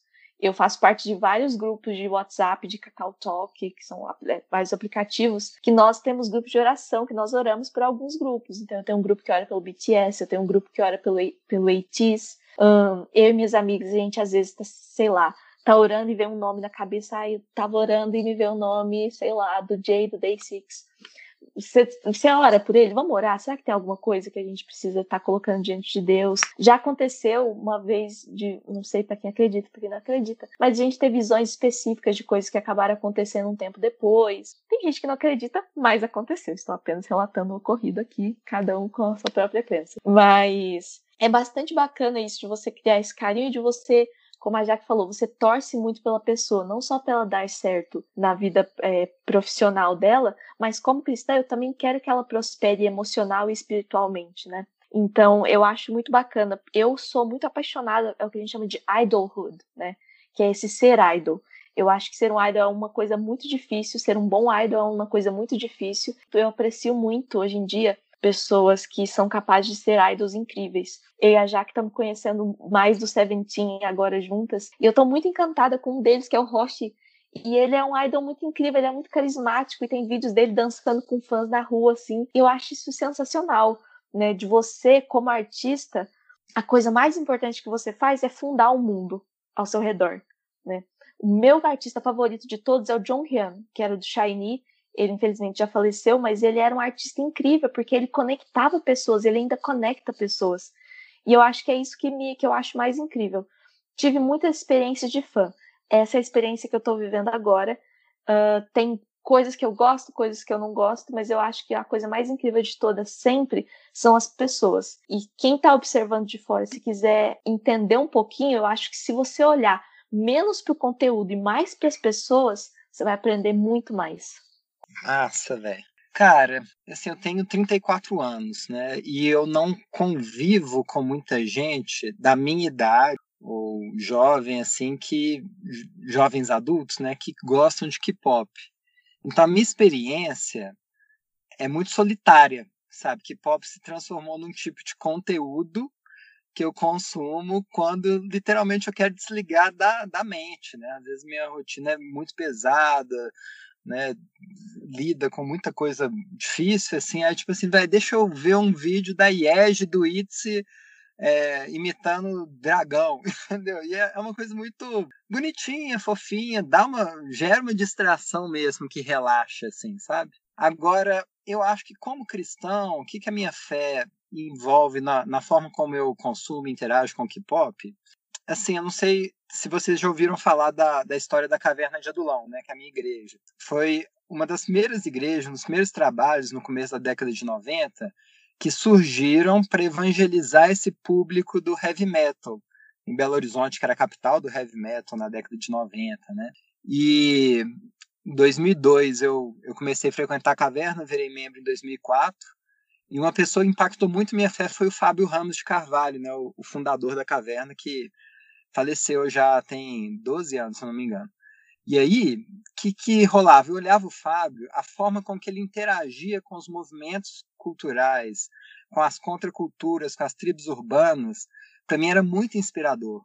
Porque ele estava o tempo todo assim, cara, o que, que essa juventude pensa? quais são os valores deles, como nós podemos comunicar o evangelho para esse público. E ele sempre tinha a certeza de que Deus tinha chamado ele para levar o evangelho para um público que a igreja não conseguia levar. E conviver com ele foi muito inspirador para mim, da forma como eu olho para a cultura, porque eu já olho num prisma evangelístico, assim, eu aprendi com ele, né? Então eu já olho e fico assim, cara, que, que essa manifestação cultural diz sobre o nosso tempo, diz sobre a juventude, diz sobre como o mundo vai ser daqui a 10 anos. Né? Como eu, como cristão, posso me posicionar e ser relevante nesse meio, comunicar o evangelho numa linguagem compreensível para esse público. E aí, o que, que é interessante do, do, do meu compartilhar da experiência do K-pop? É que geralmente é com adolescente. Eu conheço um adolescente assim, Aí fico meio sem graça, até perguntar se ele gosta de K-pop, aí na hora que gosta a gente troca uma ideia, assim, né? E a reação de todos eles foi assim, nossa, que massa, né? Você já tem 30 e meios anos e, e, e gosta de K-pop? Eu falei, gosto, velho. Então aí a gente fica amigo, troca ideia, e eu vejo que gera um vínculo, gera uma confiança, né? Que para o ministério pastoral é muito legal, assim, sabe? Tipo, você vê que aquele jovem passa a te ter como uma pessoa próxima. Isso é muito bacana, né? Então, eu acho que eu resumo por aí. Eu já sei um pouco diferente, né, do que falaram. Minha mãe nunca ligou para que eu assistisse essas coisas, então eu assistia Harry Potter mesmo sendo de igreja. Meu pai só falava para eu não falar que eu era bruxa, porque ele falava que bruxa não era filho de Deus, mas no fundo eu queria ser bruxa. Então eu sempre assisti Harry Potter. Eu pintei meu cabelo de vermelho por causa da Dulce Maria do RBD. Então, assim, eu sempre fui fã das coisas. Tanto que em 2010 eu fiz a minha conta no Twitter porque eu era fã do Fiuk eu queria achar mais fãs do Fiuk. Que vergonha. Depois mudei para uma conta pessoal e aí, em 2012, eu resolvi fazer uma outra conta, porque eu falei, não, só quero encontrar gente que é fã de RBD. Porque é muito legal você ter esse senso de pertencimento. Eu conheço pessoas que estão gostando da mesma coisa que eu, que a gente vai ter assunto para poder falar. Eu vou conhecer pessoas de diversos lugares. E eu conheci gente de vários estados. Eu fiz amizade, encontrei em show, e isso é muito legal. Só que quando eu conheci o K-pop em 2015, eu tava desviada. Então, assim, eu não importava muito com o que eu tava ouvindo. Então eu escutava qualquer música de K-pop. Eu amava os grupos femininos que eram mais sexy, que tinha uma letra assim um pouco mais é, mais picante, alguma coisa assim, mais diferente. Eu gostava muito do Big Bang. Hoje em dia eu não escuto mais tanto, porque tem algumas músicas que eu não gosto tanto da letra. Eu escutava um cantor chamado Jake Park, para quem é do K-pop sabe que ele tem umas letras assim muito complicadas, muito sensuais demais. Então, assim, quando eu comecei a buscar mais sobre Deus e voltar, né, para os caminhos e para a igreja, em 2017, foi um processo de parar para analisar tudo que eu escutava e ver que algumas músicas já não deveriam estar mais nas minhas playlists. não é errado eu escutar o K-pop, mas certas músicas eu deveria não escutar por causa do conteúdo delas. Eu comecei a falar do evangelho ali, porque na minha concepção não existia crente no Twitter, né? Só existiam umas pessoas doidas chatas. E assim, no meio do K-pop, não tinha assim, ninguém que falasse de evangelho. Minhas amigas estavam longe disso, ninguém falava.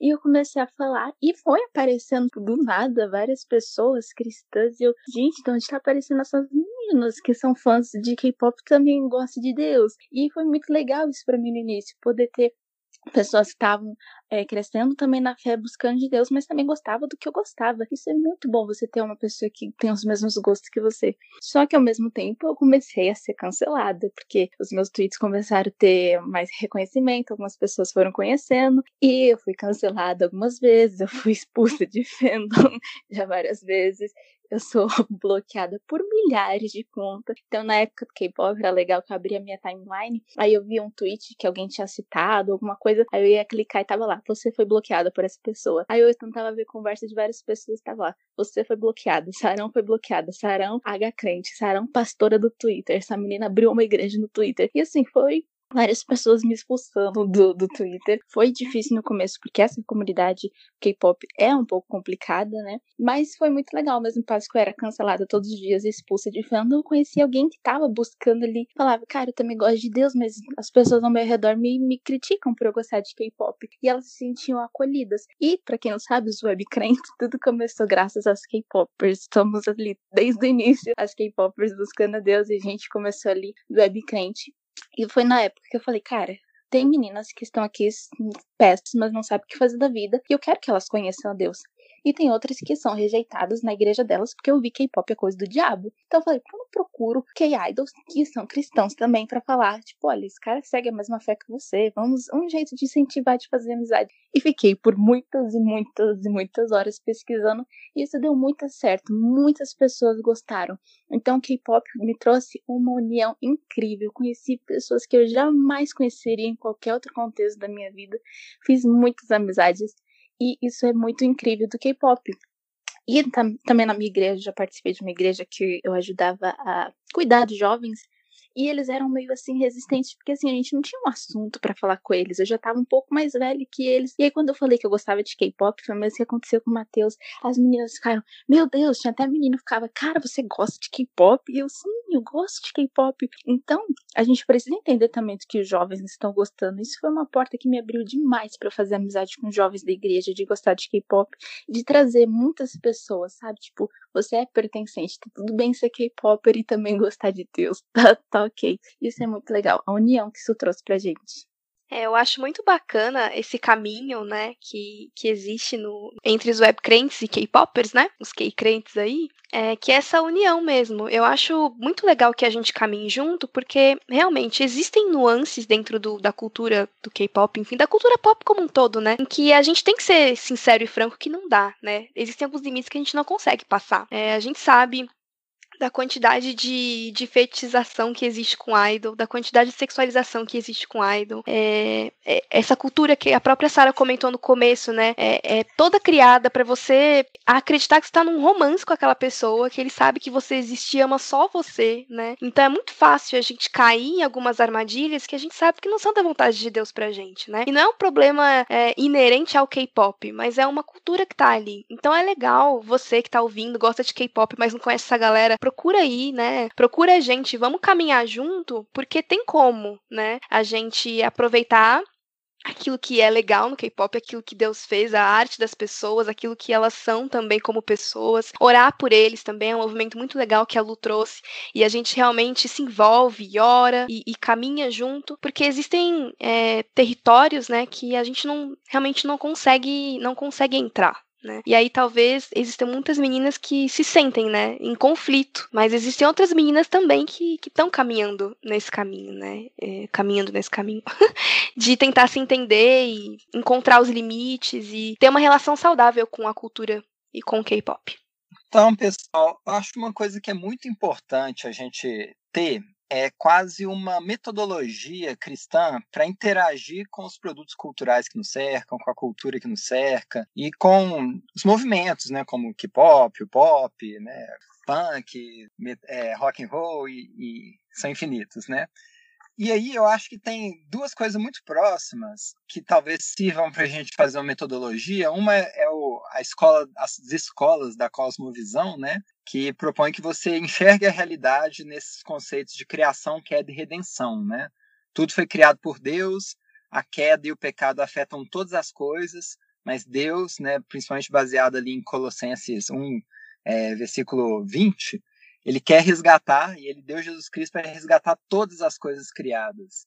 Então, a gente vai olhar para o K-pop, a gente vai ver a graça comum da criação de Deus, a gente vai ver a queda e como Deus pode, ou nós como cristãos podemos trabalhar pela, pela é, redenção dessa cultura. Agora, o Tim Keller ele faz uma coisa que é interessante, ele faz um jeito mais simples ainda de interagir com a cultura, que é entender que em tudo existe graça comum em tudo existe o efeito da queda e da idolatria, né? Quase uma questão correlata aí. E aí, então, usando o Tim Keller, uma coisa que eu já comentei algumas coisas da graça comum, né, da cinematografia, a própria coreografia, que foi o que me prendeu no Blackpink. Depois eu fui descobrir vários outros grupos que, para mim, tem uma coreografia até bem melhor do que a do, do, do Blackpink e tal, né? E aí, uma questão que eu acho muito interessante colocar aqui é a questão dos conceitos. E aqui eu acho que a cultura coreana, né, o K-pop, ele é muito específico em como ele explora vários conceitos, né? Às vezes você tem um único grupo que explora em conceitos. Então, o Red Velvet, né, tem os conceitos Red, os conceitos Velvet, conceito fofinho, conceito sensual, girl crush, o próprio Blackpink tem um pouco disso também, né? É, o ITZY tem essa coisa meio do teen crush, aí tem conceito fofo, né? O cute, o colorido e, e infinitos, né? Futurista, né? Infinitos, assim. E por que que eu acho interessante essa questão por que, que eu acho interessante essa questão dos conceitos? Né? Tem um autor da, dessa área assim, da teologia, da, da arte, né, que é o Huckmacher, imagino que muita gente aí já teve contato com ele, que ele fala que a arte ela precisa ser fiel à realidade, né? E sempre quando a arte ela ela é fiel à, à complexidade de toda a criação de Deus e ela dialoga de um modo construtivo com essa complexidade, ela e ela revela, sabe, a beleza de cada um desses pontos criados por Deus na criação. A arte ela, ela é uma boa arte, isso é um critério de boa arte. E aí eu acho que pop faz isso, porque nesses vários conceitos você consegue abordar várias esferas da existência, né, com profundidade, né, com, com um ponto de vista muito diferente. Por exemplo, se você pega o funk brasileiro, né? Muito 90% do funk brasileiro tem na sensualidade o seu carro-chefe, né? Só que isso explorado de tal forma, e aí a gente vê a, a queda, a idolatria, né, do, da área é, erótica da vida, assim, a ponto dela corroer as outras esferas. Você assiste o clipe novo lá da, da Luísa Sonza, Sonza? É, né? Luísa Sonza e, e do, do Vitão, você nem tá preocupando mais com a ideia. Tipo, a, a erotização do clipe consome a sua mente, né? É, já é agressivo a erotização daquele clipe, né? Diferente de muito do K-pop, lógico que tem muito K-pop que, que já é erotizado também, né? Mas diferente do K-pop que acho que vai dialogando com as várias esferas da criação de um jeito muito legal. Então isso eu botaria de graça comum.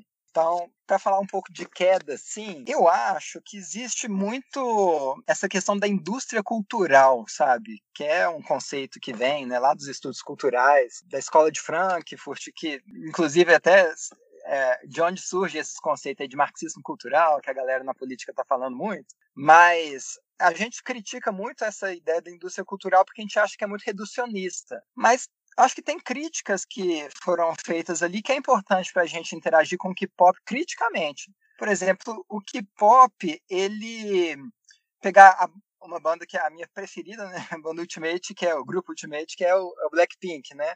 Você pega o rap da Lisa no Dudu Dudu, Dudu Dudu, né? Até hoje eu não sei como é que pronuncia o nome da, da letra, né? Mas é,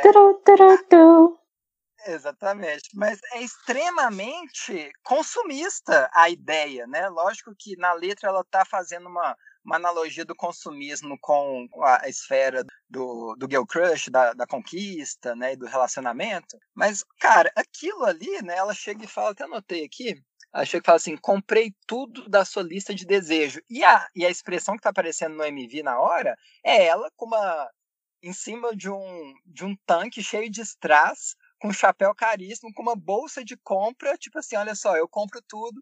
Então ali é o, é o grau máximo da cultura da ostentação. Imagina né, uma pessoa que não tem é, de uma classe social mais, mais desfavorecida e tal, que não tem poder de compra, vendo tudo aquilo e se conscientizando que ela não vai ter o dinheiro para comprar tudo que a Jenny compra, né? E a gente pode botar os outros clipes. Na sequência do Blackpink, né? Kids Love. Aquela cena lá que tem a Lisa e a, e a Jane com o celular, né? Super nessa ideia consumista. O, até o mais novo, né? O How You Like That. A gente vê, tipo assim, a, na hora que vem lá o refrão, né? A Jane de novo com a, com a camisa da Chanel dançando e tal. Então, eu acho que a gente precisa ser crítico de que quais são os valores que o K-pop está tá formando em nós, que está sendo propagado, é, é, tá sendo divulgados ali nas músicas, nem sempre são, serão valores positivos. Eu acho que essa questão do consumismo é muito séria e a minha única tentativa de interação com fandom mais sério que eu fiz é, na minha vida, assim, né, fora os crentes que é bem mais de boa, mas assim, um dia eu entrei num grupo de Midzi, né, que é os fãs de Hits, e falei, elas estavam falando assim, ah, elas sempre dizem que querem ser diferentes, mas elas usam sempre a mesma roupa. Aí eu, eu trouxe uma reflexão assim do de ser contra o consumismo, ah, às vezes é, ser diferente é isso, é, é não estar tá nessa cultura do consumo. Nossa, eu fui massacrado, né, no, no, grupo, assim. Eu falei assim, cara, eu não vou comentar mais nada, entendeu? Não tenho Eu tô indo muito, desculpa. Mas faz sentido, entendeu? Então acho que tem muita coisa que dá para questionar né? E a gente tem que ser crítico, sim. A gente sempre tem que saber que o cristão ele nunca se engaja como um não cristão nos produtos culturais. A gente sempre tem uma postura de crítico cultural, sabe? O cara que ouve, mas um pouco também com olhar de análise. E eu acho que a partir do momento que a gente olha para tudo e vê que tudo tem uma manifestação de graça comum e de queda, isso se torna natural. Isso aí. Matheus foi cirúrgico, para usar o termo do momento. é, muito bom, Matheus. Eu acho que é bem por aí mesmo. E entra bastante também numa, numa outra questão. Né? Você falou bastante do consumismo. Eu acho que isso é muito, muito válido, essa discussão, essa questão do consumismo. É muito importante a gente trabalhar e realmente colocar tudo, é, confrontar, tudo com a, confrontar tudo com a palavra de Deus, né? É, não só essas questões mais, mais óbvias, é, como consumismo, mas até aquelas mensagens que são tidas como inspiradoras, são tidas como não, é isso aí mesmo, né? A gente tem muito um faça você mesmo, faz o que você quiser, o que importa é você ser feliz. Então, é, a gente tem que sempre confrontar essas mensagens, mesmo que elas pareçam é, inofensivas, com a palavra de Deus, né? É ela que tem que ser nossa regra de fé e prática. Então, eu realmente acho que faz todo sentido o que você disse. É importante que a gente faça uma análise mesmo, né? Claro que às vezes você vai ouvir mesmo o duro duro du e dançar, né, pra, pra descansar do seu dia, mas é tá importante errado, a gente. Né? Nem um pouco, tá certíssimo. Mas a gente tem que entender que a vida são esses hábitos, esses rituais, e muitas vezes a gente incorpora coisas que a gente nem tá percebendo de onde vem, né? Então é importante ter esse olhar crítico mesmo para aquilo que a gente tá consumindo. Olha, como Shaw, eu queria defender a honra da música idiota, porque eu acho que não tem nenhum marco, nenhum marco todos, né? cultural né? como o Dong. Porque, gente, quando você assiste Ding Dong pela primeira vez, algo muda dentro de você. Tô brincando, gente. É verdade. Mas eu acho, eu acho que a coisa mais importante como um cristão é que, assim, eu achei os comentários excelentes, gente. Vocês são ótimos. É que você tem que saber o que você quer tirar da sua experiência. Uh, muita gente entra pro. Eu tenho uma experiência muito grande com o fandom internacional, de principalmente de BTS, de Shiny e de NCT. E nos fandoms internacionais, por exemplo, um problema que eu nunca enfrentei, Sarão, foi que eu nunca fui discriminada pela minha fé, porque a maioria das pessoas que eu interajo são Black Americans ou são pessoas muçulmanas uh, ah, LGBT. É, é, um, é uma demografia interessante, mas sim, a maioria dos meus amigos de fandom internacionais caem por aí. Então são pessoas que, independente do que se diga a respeito de, de um muçulmano LGBT, são pessoas que têm uma fé também. muita gente, muitos black americans são cristãos também. Então é um lugar onde você ter uma fé é uma coisa democrática. Mas eu lido muito, por exemplo, com silenciamento de opiniões. Então, a gente teve vários problemas nos fandoms no Twitter esses dias. Talvez algumas pessoas que me sigam tenham visto que eu estava falando. Uma amiga minha deu uma opinião que desagradou um certo fandom, e esse fandom encontrou as informações pessoais dela e tentou fazer com que ela perdesse a vaga dela na universidade. Ela fazia mestrado, é de outro país, né? Meu é uma Deus, loucura. Isso é uma loucura. E isso aconteceu. Então, assim, eu tenho mais de mil blocos na minha. Eu deletei minha fan account, mas quando eu tinha minha fan account, eu tinha mais de mil blocos porque eu, eu como, como ARMY, como fã de BTS, eu era muito crítica da agência deles. E dentro do fandom, você não é visto com bons olhos você ser muito crítico da, da Big Hit, do selo que cuida deles, né? Então eu tinha um monte de blocos. A Jaqueline, ela nunca interagiu, mas ela viveu todos os momentos no fandom comigo. Existe um Mas nome, né, mostra... né, Luísa, quando você, desculpa, quando você é bloqueada por várias pessoas. Como é o nome que você tinha me falado? Daí que você tem blocklist? É isso. É, eu tô em várias blocklists, faz tipo blocklist de pessoas que não também. gostam do, do manager do BTS, coisa assim. Mas é, eu acho que você tem que saber o que você quer tirar da sua experiência. Você vai ter. É, na, o Twitter é uma coisa muito grande. O meu objeto de pesquisa, falando como pesquisador agora, né? É o Twitter. E as relações que os fãs estabelecem no Twitter uh, uns com os outros nesses fandoms, principalmente o fandom de BTS, né? E o que eu sempre falo quando as pessoas vêm pedir minha opinião sobre como viver a vida de fã delas é: você tem que saber o que você quer tirar disso. Tem gente que se torna fã porque quer deuses para si, tá entediado com a vida, a pessoa tá, tá cansada e todas as identidades dela já se esgotaram. Ela não gosta de ser brasileira, não gosta de ser americana, não gosta de ser nada, não gosta da religião, não gosta da família, não gosta dos pais, não gosta da cidade.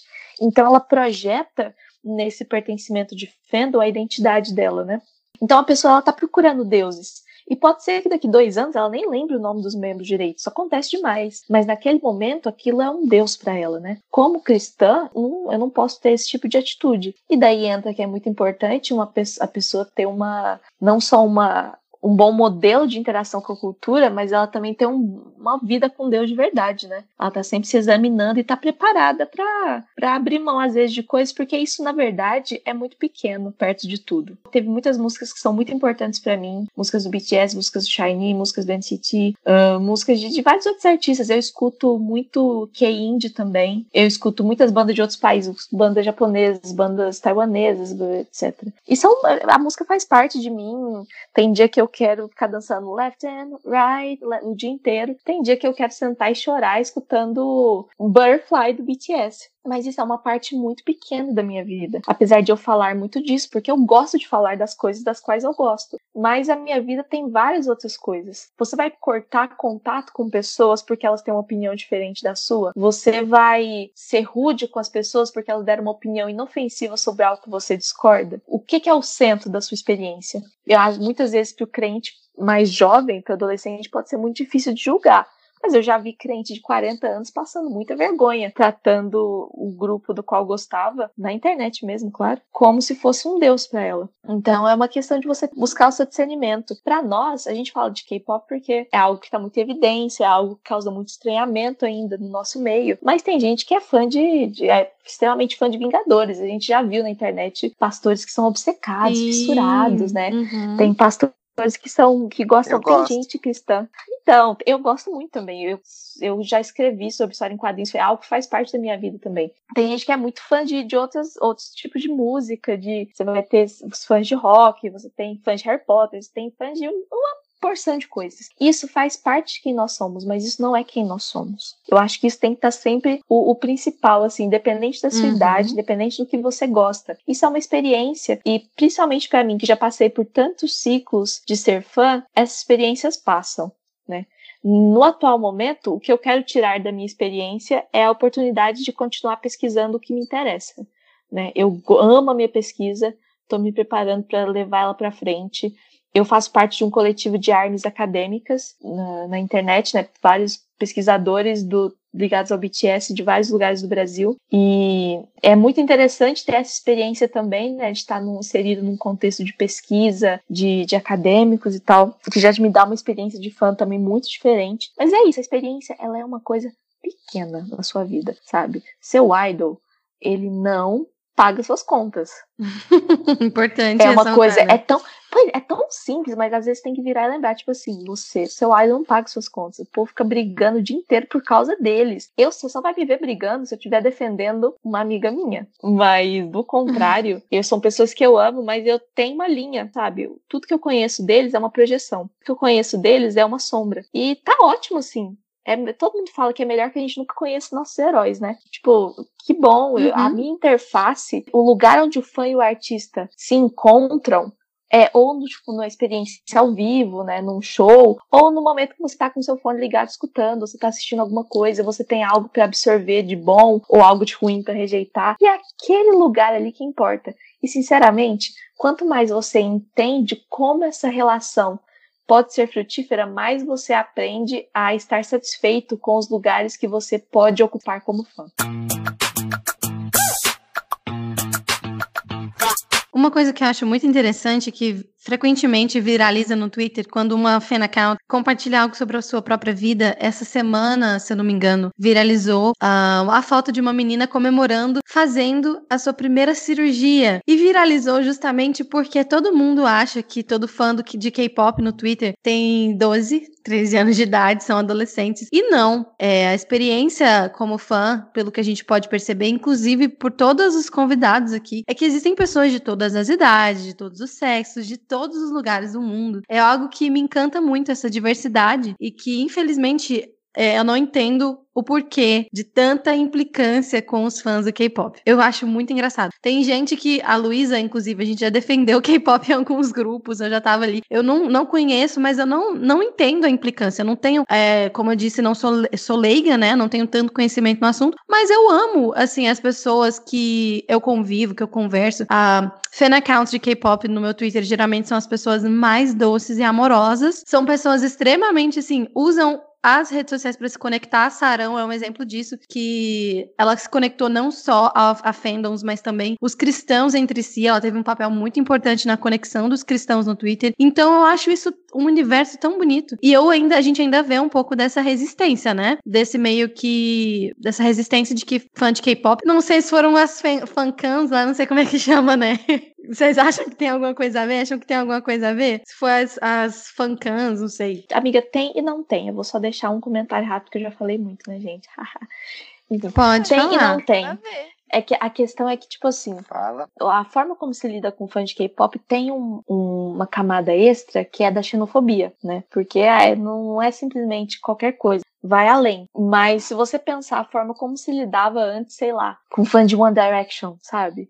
Então, é, no K-pop acaba sendo muito grande a rejeição, porque você tem tanta misoginia, que é essa coisa de que o que as meninas gostam é tudo fã, é tudo gente Sim, jovem, tudo uh -huh. adolescente, ninguém gosta. Ah, esse gosta não é bom, né? Só o que o homem adulto gosta é, é bom, o que a menina adolescente gosta é bom. Então tem tanto essa questão da misoginia e a questão da xenofobia. Ah, que estão tudo igual. Gente, pelo amor de Deus, 2020, julho de 2020, eu não aguento mais a piadinha de é tudo igual, sabe? Eu gosto de um grupo que tem 21 membros, Ai, que é o pelo amor de é Deus, é, não dá, eles, né? Eles não são iguais. Não sabe o que, eu acho que rola nisso, Luísa? Sabe o que, que eu acho que rola nisso? Eu acho que é apuração da percepção estética. Então, eu lembro que há um, é, nessa vez que eu reuni com a galera de cinema da Jocum assistindo e analisando clipes, né? Eu olhava e achava todo mundo igual. Por quê? Porque meu olho não estava acostumado. Eu já tive experiência forte com os indígenas também. Mesma coisa.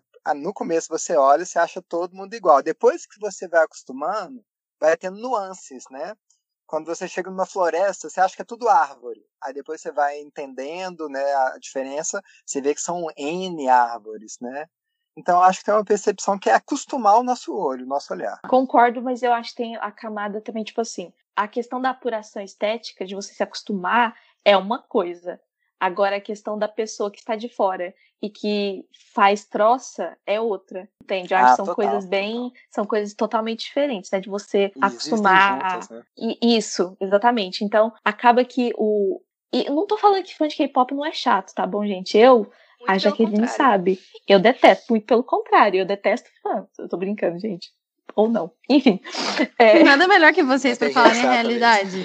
não, é, muito normal. difícil. É porque a gente não pode olhar pra nenhum grupo como se fosse um, um monólito, entende? Você não precisa ficar falando o tempo todo que fandom é uma coisa incrível, porque não é uma coisa só incrível. É uma coisa. Nada é só bom ou só ruim. Todas as coisas que o ser humano faz têm lados. Exatamente. Seria bom se as pessoas elas só eh, se elas fossem só capazes assim de, de ter um pouquinho mais de empatia, eu acho, e de não implicar com que elas não não têm interesse, tipo, deixa as crianças, sabe? Sim, eu lembro que, por exemplo, o Felipe Neto uma vez reclamou dessa, desse negócio das fancams e tudo mais, e eu fui começar a descobrir a força do, do K-pop justamente por causa das, das fancams. Eu acho isso algo bem interessante. Eu não entendia muito bem como é que funcionava, a Sarah me ajudou muito a entender, e eu fui compreendendo que era porque, para fazer um tweet, eles colocavam, né, o vídeo e tal, para divulgar, e assim eu conheci alguns grupos, inclusive, e gostei muito de algumas músicas, e eu acho isso muito interessante, porque é uma forma de divulgação que agora pode até ter saturado em alguns momentos e tal, mas é uma forma de, de, é, de divulgação muito legal, que você não vê um, um comprometimento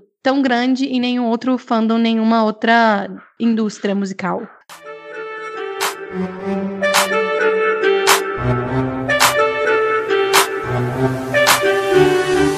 Tudo que o pessoal foi falando, eu fui anotando aqui. Só queria comentar um pouco. E realmente, o Blackpink, ele tem isso muito de ser consumista. Tem até uma música delas, que foi uma versão adaptada de uma outra música chamada So Hot, que é justamente que elas querem ser girl power. E é um estilo totalmente diferente. É muito legal como os grupos de K-pop, cada um coloca um, um estilo sobre si, adquire uma imagem. E a Luísa comentou, né, que ela já era meio excluída no fandom ARMY, porque ela não gostava da Big Hit. Enquanto isso, as HCs, né, que são as fãs do GOT7, é o básico você odiar a empresa deles. Assim, toda a HC odeia a JYP, que é a empresa que coordena o GOT7. Por quê? Eles não dão atenção direito, não divulgam o grupo de jeito certo. Os meninos querem produzir a própria música deles e a JYP não deixa. Então, assim, é um descaso tremendo. Então, assim, é muito doido como cada fandom age de um jeito diferente. É básico você odiar a JYP. E vocês falaram sobre que o porquê o K-pop é tão ridicularizado, justamente por causa da xenofobia do pessoal. O quanto que eu já ouvi, né? Ai, do Xing Ling, ai, são tudo igual e blá blá blá, é tudo a mesma coisa. Só um exemplo, por exemplo. Um exemplo, por exemplo. No GOT7, a gente tem sete membros, só que somente quatro deles são coreanos. Os outros três não são coreanos, eles são asiáticos. E você vê como o grupo ele é rico com cultura. Por exemplo, Jackson, ele é chinês. O Mark, ele é dos Estados Unidos, descendente de taiwanês. E enquanto isso, o Bembem, ele é tailandês. Então, assim, são vários asiáticos. Você vê que não é tudo igual. Uh, e sobre Funcan né, Funcan, não sei como a pessoa vai pronunciar, que são os videozinhos da galera dançando justamente isso para promover os artistas. Então, assim, várias pessoas conhecem algumas músicas é, por causa disso. Às vezes fica um pouquinho chato, porque coloca em qualquer tweet aleatório. Então eu entendo um pouco chato de, de pessoas que não são desse meio não gostar. Mas eu mesma já conheci várias músicas de K-pop por causa disso. E as pessoas reclamam, mas foi graças aos K-popers de ficar flodando esse tipo de conteúdo que ajuda a gente a acabar com hashtag inútil e a gente faz muitas coisas legais. Isso é o lado bom. E sobre o Felipe Neto, uma coisa que eu queria comentar. em 2016, se eu não me engano, eu fiz um tweet comparando o Jackson com o Felipe Neto, falando que tava aparecendo fisicamente só o cabelo platinado. E esse tweet foi um, um, hit, tanto que foi parar nos assuntos do momento do Twitter. Eu fiquei um pouco em choque. O próprio Felipe Neto viu, curtiu e comentou no vídeo dele. E eu fiquei chocada. E depois disso, o Felipe Neto começou a reagir aos grupos de K-pop. Então, assim, foi muito legal que muitas pessoas conheceram o K-pop por causa disso. Outras me odiaram profundamente por eu ter feito o Felipe Neto ter conhecido o K-pop. Hoje em dia eu também me odeio um pouquinho por causa disso. Mas foi muito doido na época desse tweet do, do Felipe Neto. E foi uma loucura. Mas sim, bom que mais pessoas conheceram o K-pop. E eu passava muito tempo antigamente no K-pop, porque como eu disse, eu não era convertida no início. Então eu já briguei muito para defender é, é, para defender grupos. Eu não vou citar nomes porque na época eu era muito conhecida por ser hater de um grupo. mais velho, mas eu não gostava muito. Eu defendia o Big Bang, defendia horrores. Hoje em dia eu não tenho paciência, sabe? Eu cresci, eu não tenho paciência para brigar com pessoas de outros fandoms. Eu não tenho paciência também para brigar com pessoas do próprio fandom, porque K-popper existe muito K-pop legal, mas também existe muito K-pop insuportável, assim como em qualquer lugar. Então você tem que estar preparado que, principalmente no meio K-pop, você vai achar gente que não é crente. Então, assim, você vai provavelmente brigar com alguma pessoa se você for dar muita atenção. O que eu indico é fazer que nem eu. Ignora assuntos muito polêmicos, assim, você ignora, finge que não tá conseguindo, não tá acontecendo nada com você e segue a sua vida. É a melhor coisa para fazer. Hoje em dia eu entro só às vezes para ver as novidades do, de coisa de K-pop. E como lidar com isso sendo cristã, é o que eu faço. Eu analiso todas as músicas que eu escuto para saber se tá ok eu escutar essa música ou se não, se eu devia deixar de lado. Eu também gosto de acompanhar o grupo, gosto de acompanhar as pessoas e ter tudo com ter um certo balancear.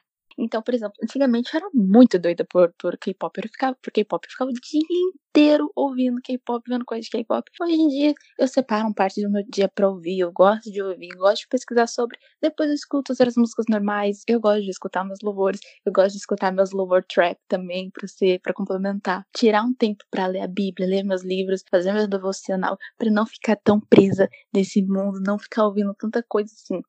Então, o segredo, para mim, pelo menos, foi balancear um pouco as coisas e reter o que é bom, que é principalmente a união nesse meio. De resto, a gente não perde tempo, é a melhor coisa. Eu acho que foi a própria Bruna que colocou no Twitter esses dias que é, é muito descabido, é assimétrico, né? Quando as pessoas veem, tipo assim, ah, um fã ou outro tendo uma atitude idolátrica e você tentar descredibilizar todo o movimento, né, ou toda, uhum. todos os fãs por causa desse tipo de atitude, né?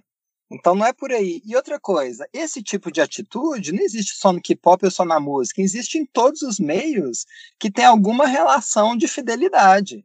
Então você pega no futebol, né, que é uma bolha que eu sempre frequentei. É, eu sou atleticano, Galo, né, o time mais maravilhoso do mundo e, e que está fazendo compras muito malucas, mas é, tem o Corinthians. tem o Corinthians. O Corinthians tem esse grito da torcida que é muito famoso. Qual que é o grito da torcida do Corinthians? Aqui tem um bando de loucos, sou louco por ti, Corinthians. E depois, eu vivo por ti, Corinthians, né? Já é uma frase altamente. caberia num worship, né? Caberia numa música de adoração. Né? Eu vivo por ti, uhum. né? nome de ministério e tudo, né? Então, isso, isso quer dizer que gostar de futebol é sempre ser idólatra? Lógico que não. Aí, como cristão, acho que tem um conceito bíblico e teológico que ajuda a gente a filtrar a qualidade de quanto a gente gosta de algo. E esse conceito é o conceito da gratidão. Porque o que, que é ser grato? É você receber um presente, você receber uma graça, uma dádiva, e você agradecer a quem deu a essa, dádiva a você, né? Como cristão, a gente entende que todo dom perfeito, como diz em Tiago 1, 17 18, né? Todo dom perfeito, né? Tudo que tem valor vem do Pai das Luzes, né? Vem de Deus. Então, tudo que a gente experimenta de graça comum a nível cultural, a gente deve é, ser grato a Deus. Deus, que bom, sabe? Que você deu é, habilidade para esse diretor criar esse filme, essa série legal, esse vídeo aqui, esse MV do K-pop, essa música do K-pop. E eu acho que isso é muito legal. Agora, quando a gente não está em contato com Deus e quando Deus não é o centro da nossa vida, a gente perde essa dimensão, essa esfera da gratidão. E aí a nossa relação com o produto acaba sendo sendo é, a relação idólatra, né? Essa relação tipo assim, ah, esse produto é o significado da minha vida, né?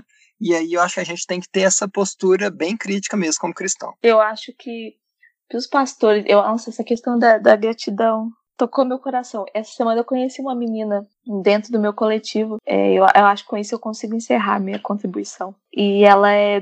Eu tava cuidando das, do, do, do perfil, da biografia de todo mundo que tá dentro do meu coletivo de armas acadêmicas e tinha essa menina que tava falando falando de Jesus no perfil dela. E eu fiquei curiosa, fui atrás, descobri que ela era da Igreja One do Rio de Janeiro. E aí fui conversar com ela, achamos um monte de amigos em comum, interesses. Teve uma coisa muito legal que ela falou que, que atraiu ela pro fandom, e de certa forma foi uma foi gratidão, assim, de ver que ela tinha descoberto tanta coisa legal e ela queria interagir com as pessoas e queria poder se empenhar também na pesquisa pra, de forma como se fosse devolver.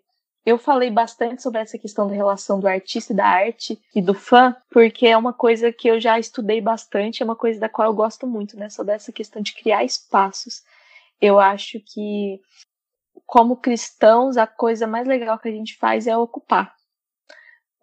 É, isso, isso vem muito da, da, da minha visão de mundo, que está muito atrelada como arquiteta a uma visão fenomenológica da arquitetura e entendendo heideggeriana também, né? De que nós existimos ocupando, nós existimos habitando, construindo e habitando. Eu acho que a gente tem que ocupar os nossos espaços que são dos nossos, nossos direitos, sabe? Uh, como fãs, eu acho como cristãos também, com a graça de Deus, o tempo todo, é claro, né? Porque o mundo, o que sempre me faz pensar de estar nesse meio é como o mundo é grande, sabe? O mundo é muito grande. Tem muita gente nesse momento vivendo coisas que você não faz ideia. E você pode, você tem uma oportunidade muito preciosa que é de conhecer uma parte desse mundo sem sair da sua casa, só porque você tem uma chave na sua mão que abre o coração de outras pessoas, tão muito distantes de você. Então, para mim, essa, eu falei isso várias vezes, de várias formas diferentes, vou falar mais uma vez. Para mim, a parte mais legal é, é, a interface com o mundo, sabe? Eu aprendi alemão quando eu era adolescente por causa de Tokyo Hotel. Eu visitei a Alemanha duas vezes porque o amor que eu tenho por aquele país nasceu do amor que eu tinha por essa banda. Eu muito de mim foi construído com, pelos desenhos que eu assistia quando era criança, incluindo desenhos japoneses. É, a minha personalidade foi muito moldada, para bem ou para mal, isso faz parte da minha história. É o que eu escutava, quantos amigos eu não fiz sendo emo e compartilhando as coisas, né, de My Chemical Romance que a gente gostava. É, e é isso, é construir nossa história, sabe?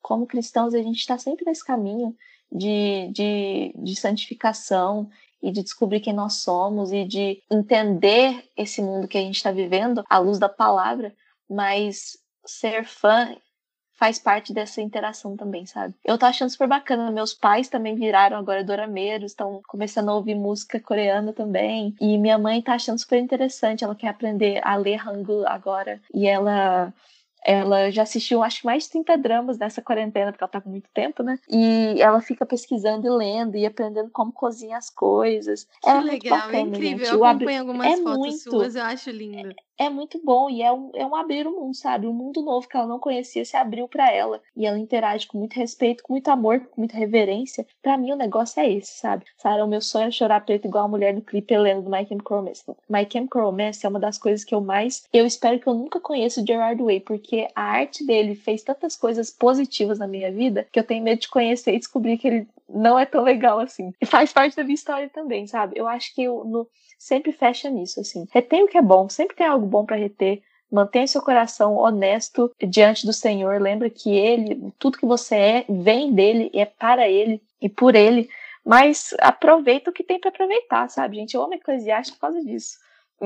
Isso aí, eu acho que o que a Luísa disse completa muito bem o que a gente está conversando aqui, é uma conclusão muito boa. E eu espero que se encoraje você que gosta de K-pop a ir para esses espaços, né, o Twitter aí, as votações, os grupos que você já faz parte, com isso em mente, né, que tudo que a gente faz é para a glória de Deus, então que nas suas interações você reflita essa realidade, né, do, do Senhor na sua vida, né, que você Respeite o seu idol como imagem de Deus, como um ser humano. A gente sabe que muita gente não faz isso, mas que você respeite o espaço do seu idol, que você respeite a pessoa que ele é, aquilo que você é, enxerga, é só uma faceta dele, mas coloca ele diante de Deus, porque ele é a imagem de Deus como você. E não só ele, mas as pessoas com quem você interage são a imagem de Deus. Então, seja mais é, empático nas suas interações nas redes sociais. Respeite as opiniões alheias. Não faça parte da, das blocklists aí. Não trabalhe em prol daquilo que não vai glorificar a Deus. Respeite as pessoas, respeite os idols. Fogo na Big Hit, fogo na JYP. fogo das companhias. É, mas falando sério agora, a gente tem que ser crente, né? E acho que que a gente está conversando aqui, a base é essa. Pode lá curtir o seu Big Bang, pode curtir o seu Shiny, mas seja crente. E em última análise, né, o que vale aqui nessa vida são as interações, é a comunidade. Deus nos fez comunitários, né? Deus é comunidade, Deus é trindade, Deus é pericorese. Então, quando for se envolver com as pessoas, em qualquer coisa que você fizer, é, se envolva sabendo que, que essas pessoas são parte daquilo que, que Deus tem. Enfim, que bonito isso. É, eu fiquei feliz com a conclusão da nossa conversa. O coração tá quentinho. Bom, eu estou muito feliz com o resultado da nossa conversa. Eu aprendi muito com vocês, entendi bastante a respeito do mundo uh, K-pop, que tem brilhado meus olhos há muito tempo. Se você está na internet, você já ouviu falar sobre K-pop, se você é, convive com jovens, adolescentes, você com certeza ouviu falar sobre K-pop, sobre dorama, e eu acho que é muito importante a gente entender e apreciar também essa nova cultura que tem ganhado o coração de tantos jovens. Uma das coisas que eu acho bastante legais e que quando eu li a respeito disso. Compartilhei, inclusive, com o Luiz ali num livro do C.S. Lewis a respeito dessa experiência como fã. O quanto isso pode ser bom e fazer bem, né? Infelizmente, nós vivemos em uma cultura cristã evangélica que pode ser legalista muitas das vezes, que pode reprimir, que pode tentar é, acusar sem conhecer. Então, o papel desse podcast é que você entenda, que você se interesse, que você tenha formas de buscar aprender e, e se interessar pelo mundo do K-pop, pelo menos entender como é que funcionam as coisas, justamente para você entender que não é nós não vivemos num mundo tão dualista de tudo é ruim ou perfeito. Existem coisas boas que você pode extrair e existem coisas ruins que você tem que jogar fora. Mas é importante você entender e nós entendermos que o K-pop veio e que vai ficar por muito tempo, inclusive ganhando o coração das pessoas cada vez mais. Li um trecho uh, do Lewis que estava falando que eu compartilhei com a Luísa a respeito da importância das pessoas cultivarem gostos pessoais, das pessoas cultivarem desejos e o quanto isso é bom e nos protege. É, nesse livro, Cartas de um Diabo a Seu Aprendiz, ele fala que o Luiz vai falar a respeito da, desse cultivo de gostos pessoais, porque ele diz que o homem que aprecia verdadeiramente e desinteressadamente qualquer coisa no mundo e não dá a mínima para o que as outras pessoas pensam sobre aquilo, estará por esse preciso fato previamente armado contra algum de nossos modos mais sutis de ataque, né? Nesse livro que ele brinca um pouco sobre os ataques do diabo, como funcionam e por quê. Porque ele fala que nessas pequenas coisas, é, nesses nossos gostos, como vocês falaram aqui, ah, eu gosto de ouvir essa música tomando banho, eu gosto dessa, de ouvir essa música é, limpando a casa, eu gosto muito quando eu tô feliz, eu coloco a música tal. Esses pequenos gostos refletem, é, às vezes pode em si, às vezes não tem nada de tão virtuoso em alguns momentos. Só que nesse tipo de gosto, existe um certo tipo de inocência, ele vai dizer, de humildade e de esquecimento de si mesmo, que deixa é, no caso do livro, o demônio desconfiado. Justamente porque esses gostos ajudam a moldar um pouco de quem a pessoa é. Então eu agradeço a cada um de vocês pelo tempo que vocês disporam a explicar para as meninas é, e meninos também que estão ouvindo o podcast do Florescer sobre esse mundo do K-pop. Muito obrigada a cada um de vocês. Muito obrigada, Jaque. Muito obrigada, Matheus. Muito obrigada, Luísa. E Sara, minha parceira no Florescer. Vocês são incríveis. Obrigada por nos explicar e por compartilhar a experiência de vocês. Eu sei que tem muito mais, né? Porque é o quê? São anos de vocês vivendo isso. Talvez a gente faça até uma parte 2? Não sei. Fica o convite. Mas muito obrigada a todos vocês.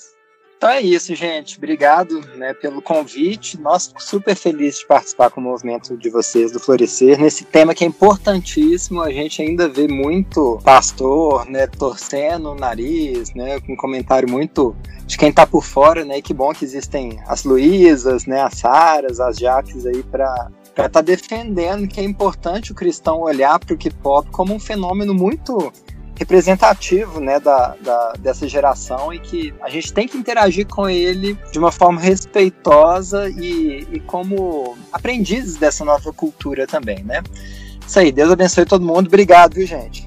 Ah, eu que agradeço o convite. É, talvez alguém que está ouvindo aí a minha voz lembre um pouco de mim, né? Se você é dos idos de 2012, 2013, já ouvia podcast, ouvia no barquinho delas, é a mesma Jaque que tá aqui. É, então é bem legal voltar ao mundo dos podcasts, gravar com o pessoal e falar de um tema que é tão, tão bacana, né? E tão relevante. Como a Bruna disse, o K-pop veio pra ficar, aceita que dói menos e vamos ouvir aí um Blackpink ser feliz. Muito obrigada pelo convite. Eu gosto bastante de compartilhar. Eu gosto muito de K-pop, mas eu gosto muito, muito de ser fã mesmo. Então, sempre se alguém quiser, se alguém estiver escutando e quiser trocar ideias sobre ser fã, é, minhas DMs estão abertas. Eu demoro a responder, mas eu respondo. Eu prometo que eu respondo, mesmo que demore. E eu queria deixar uma pequena frase que é muito importante para mim, que foi algo que foi dito pelo meu cantor favorito, o John Hyun. Qualquer tipo de conexão é importante, pois você nunca sabe qual será o fim.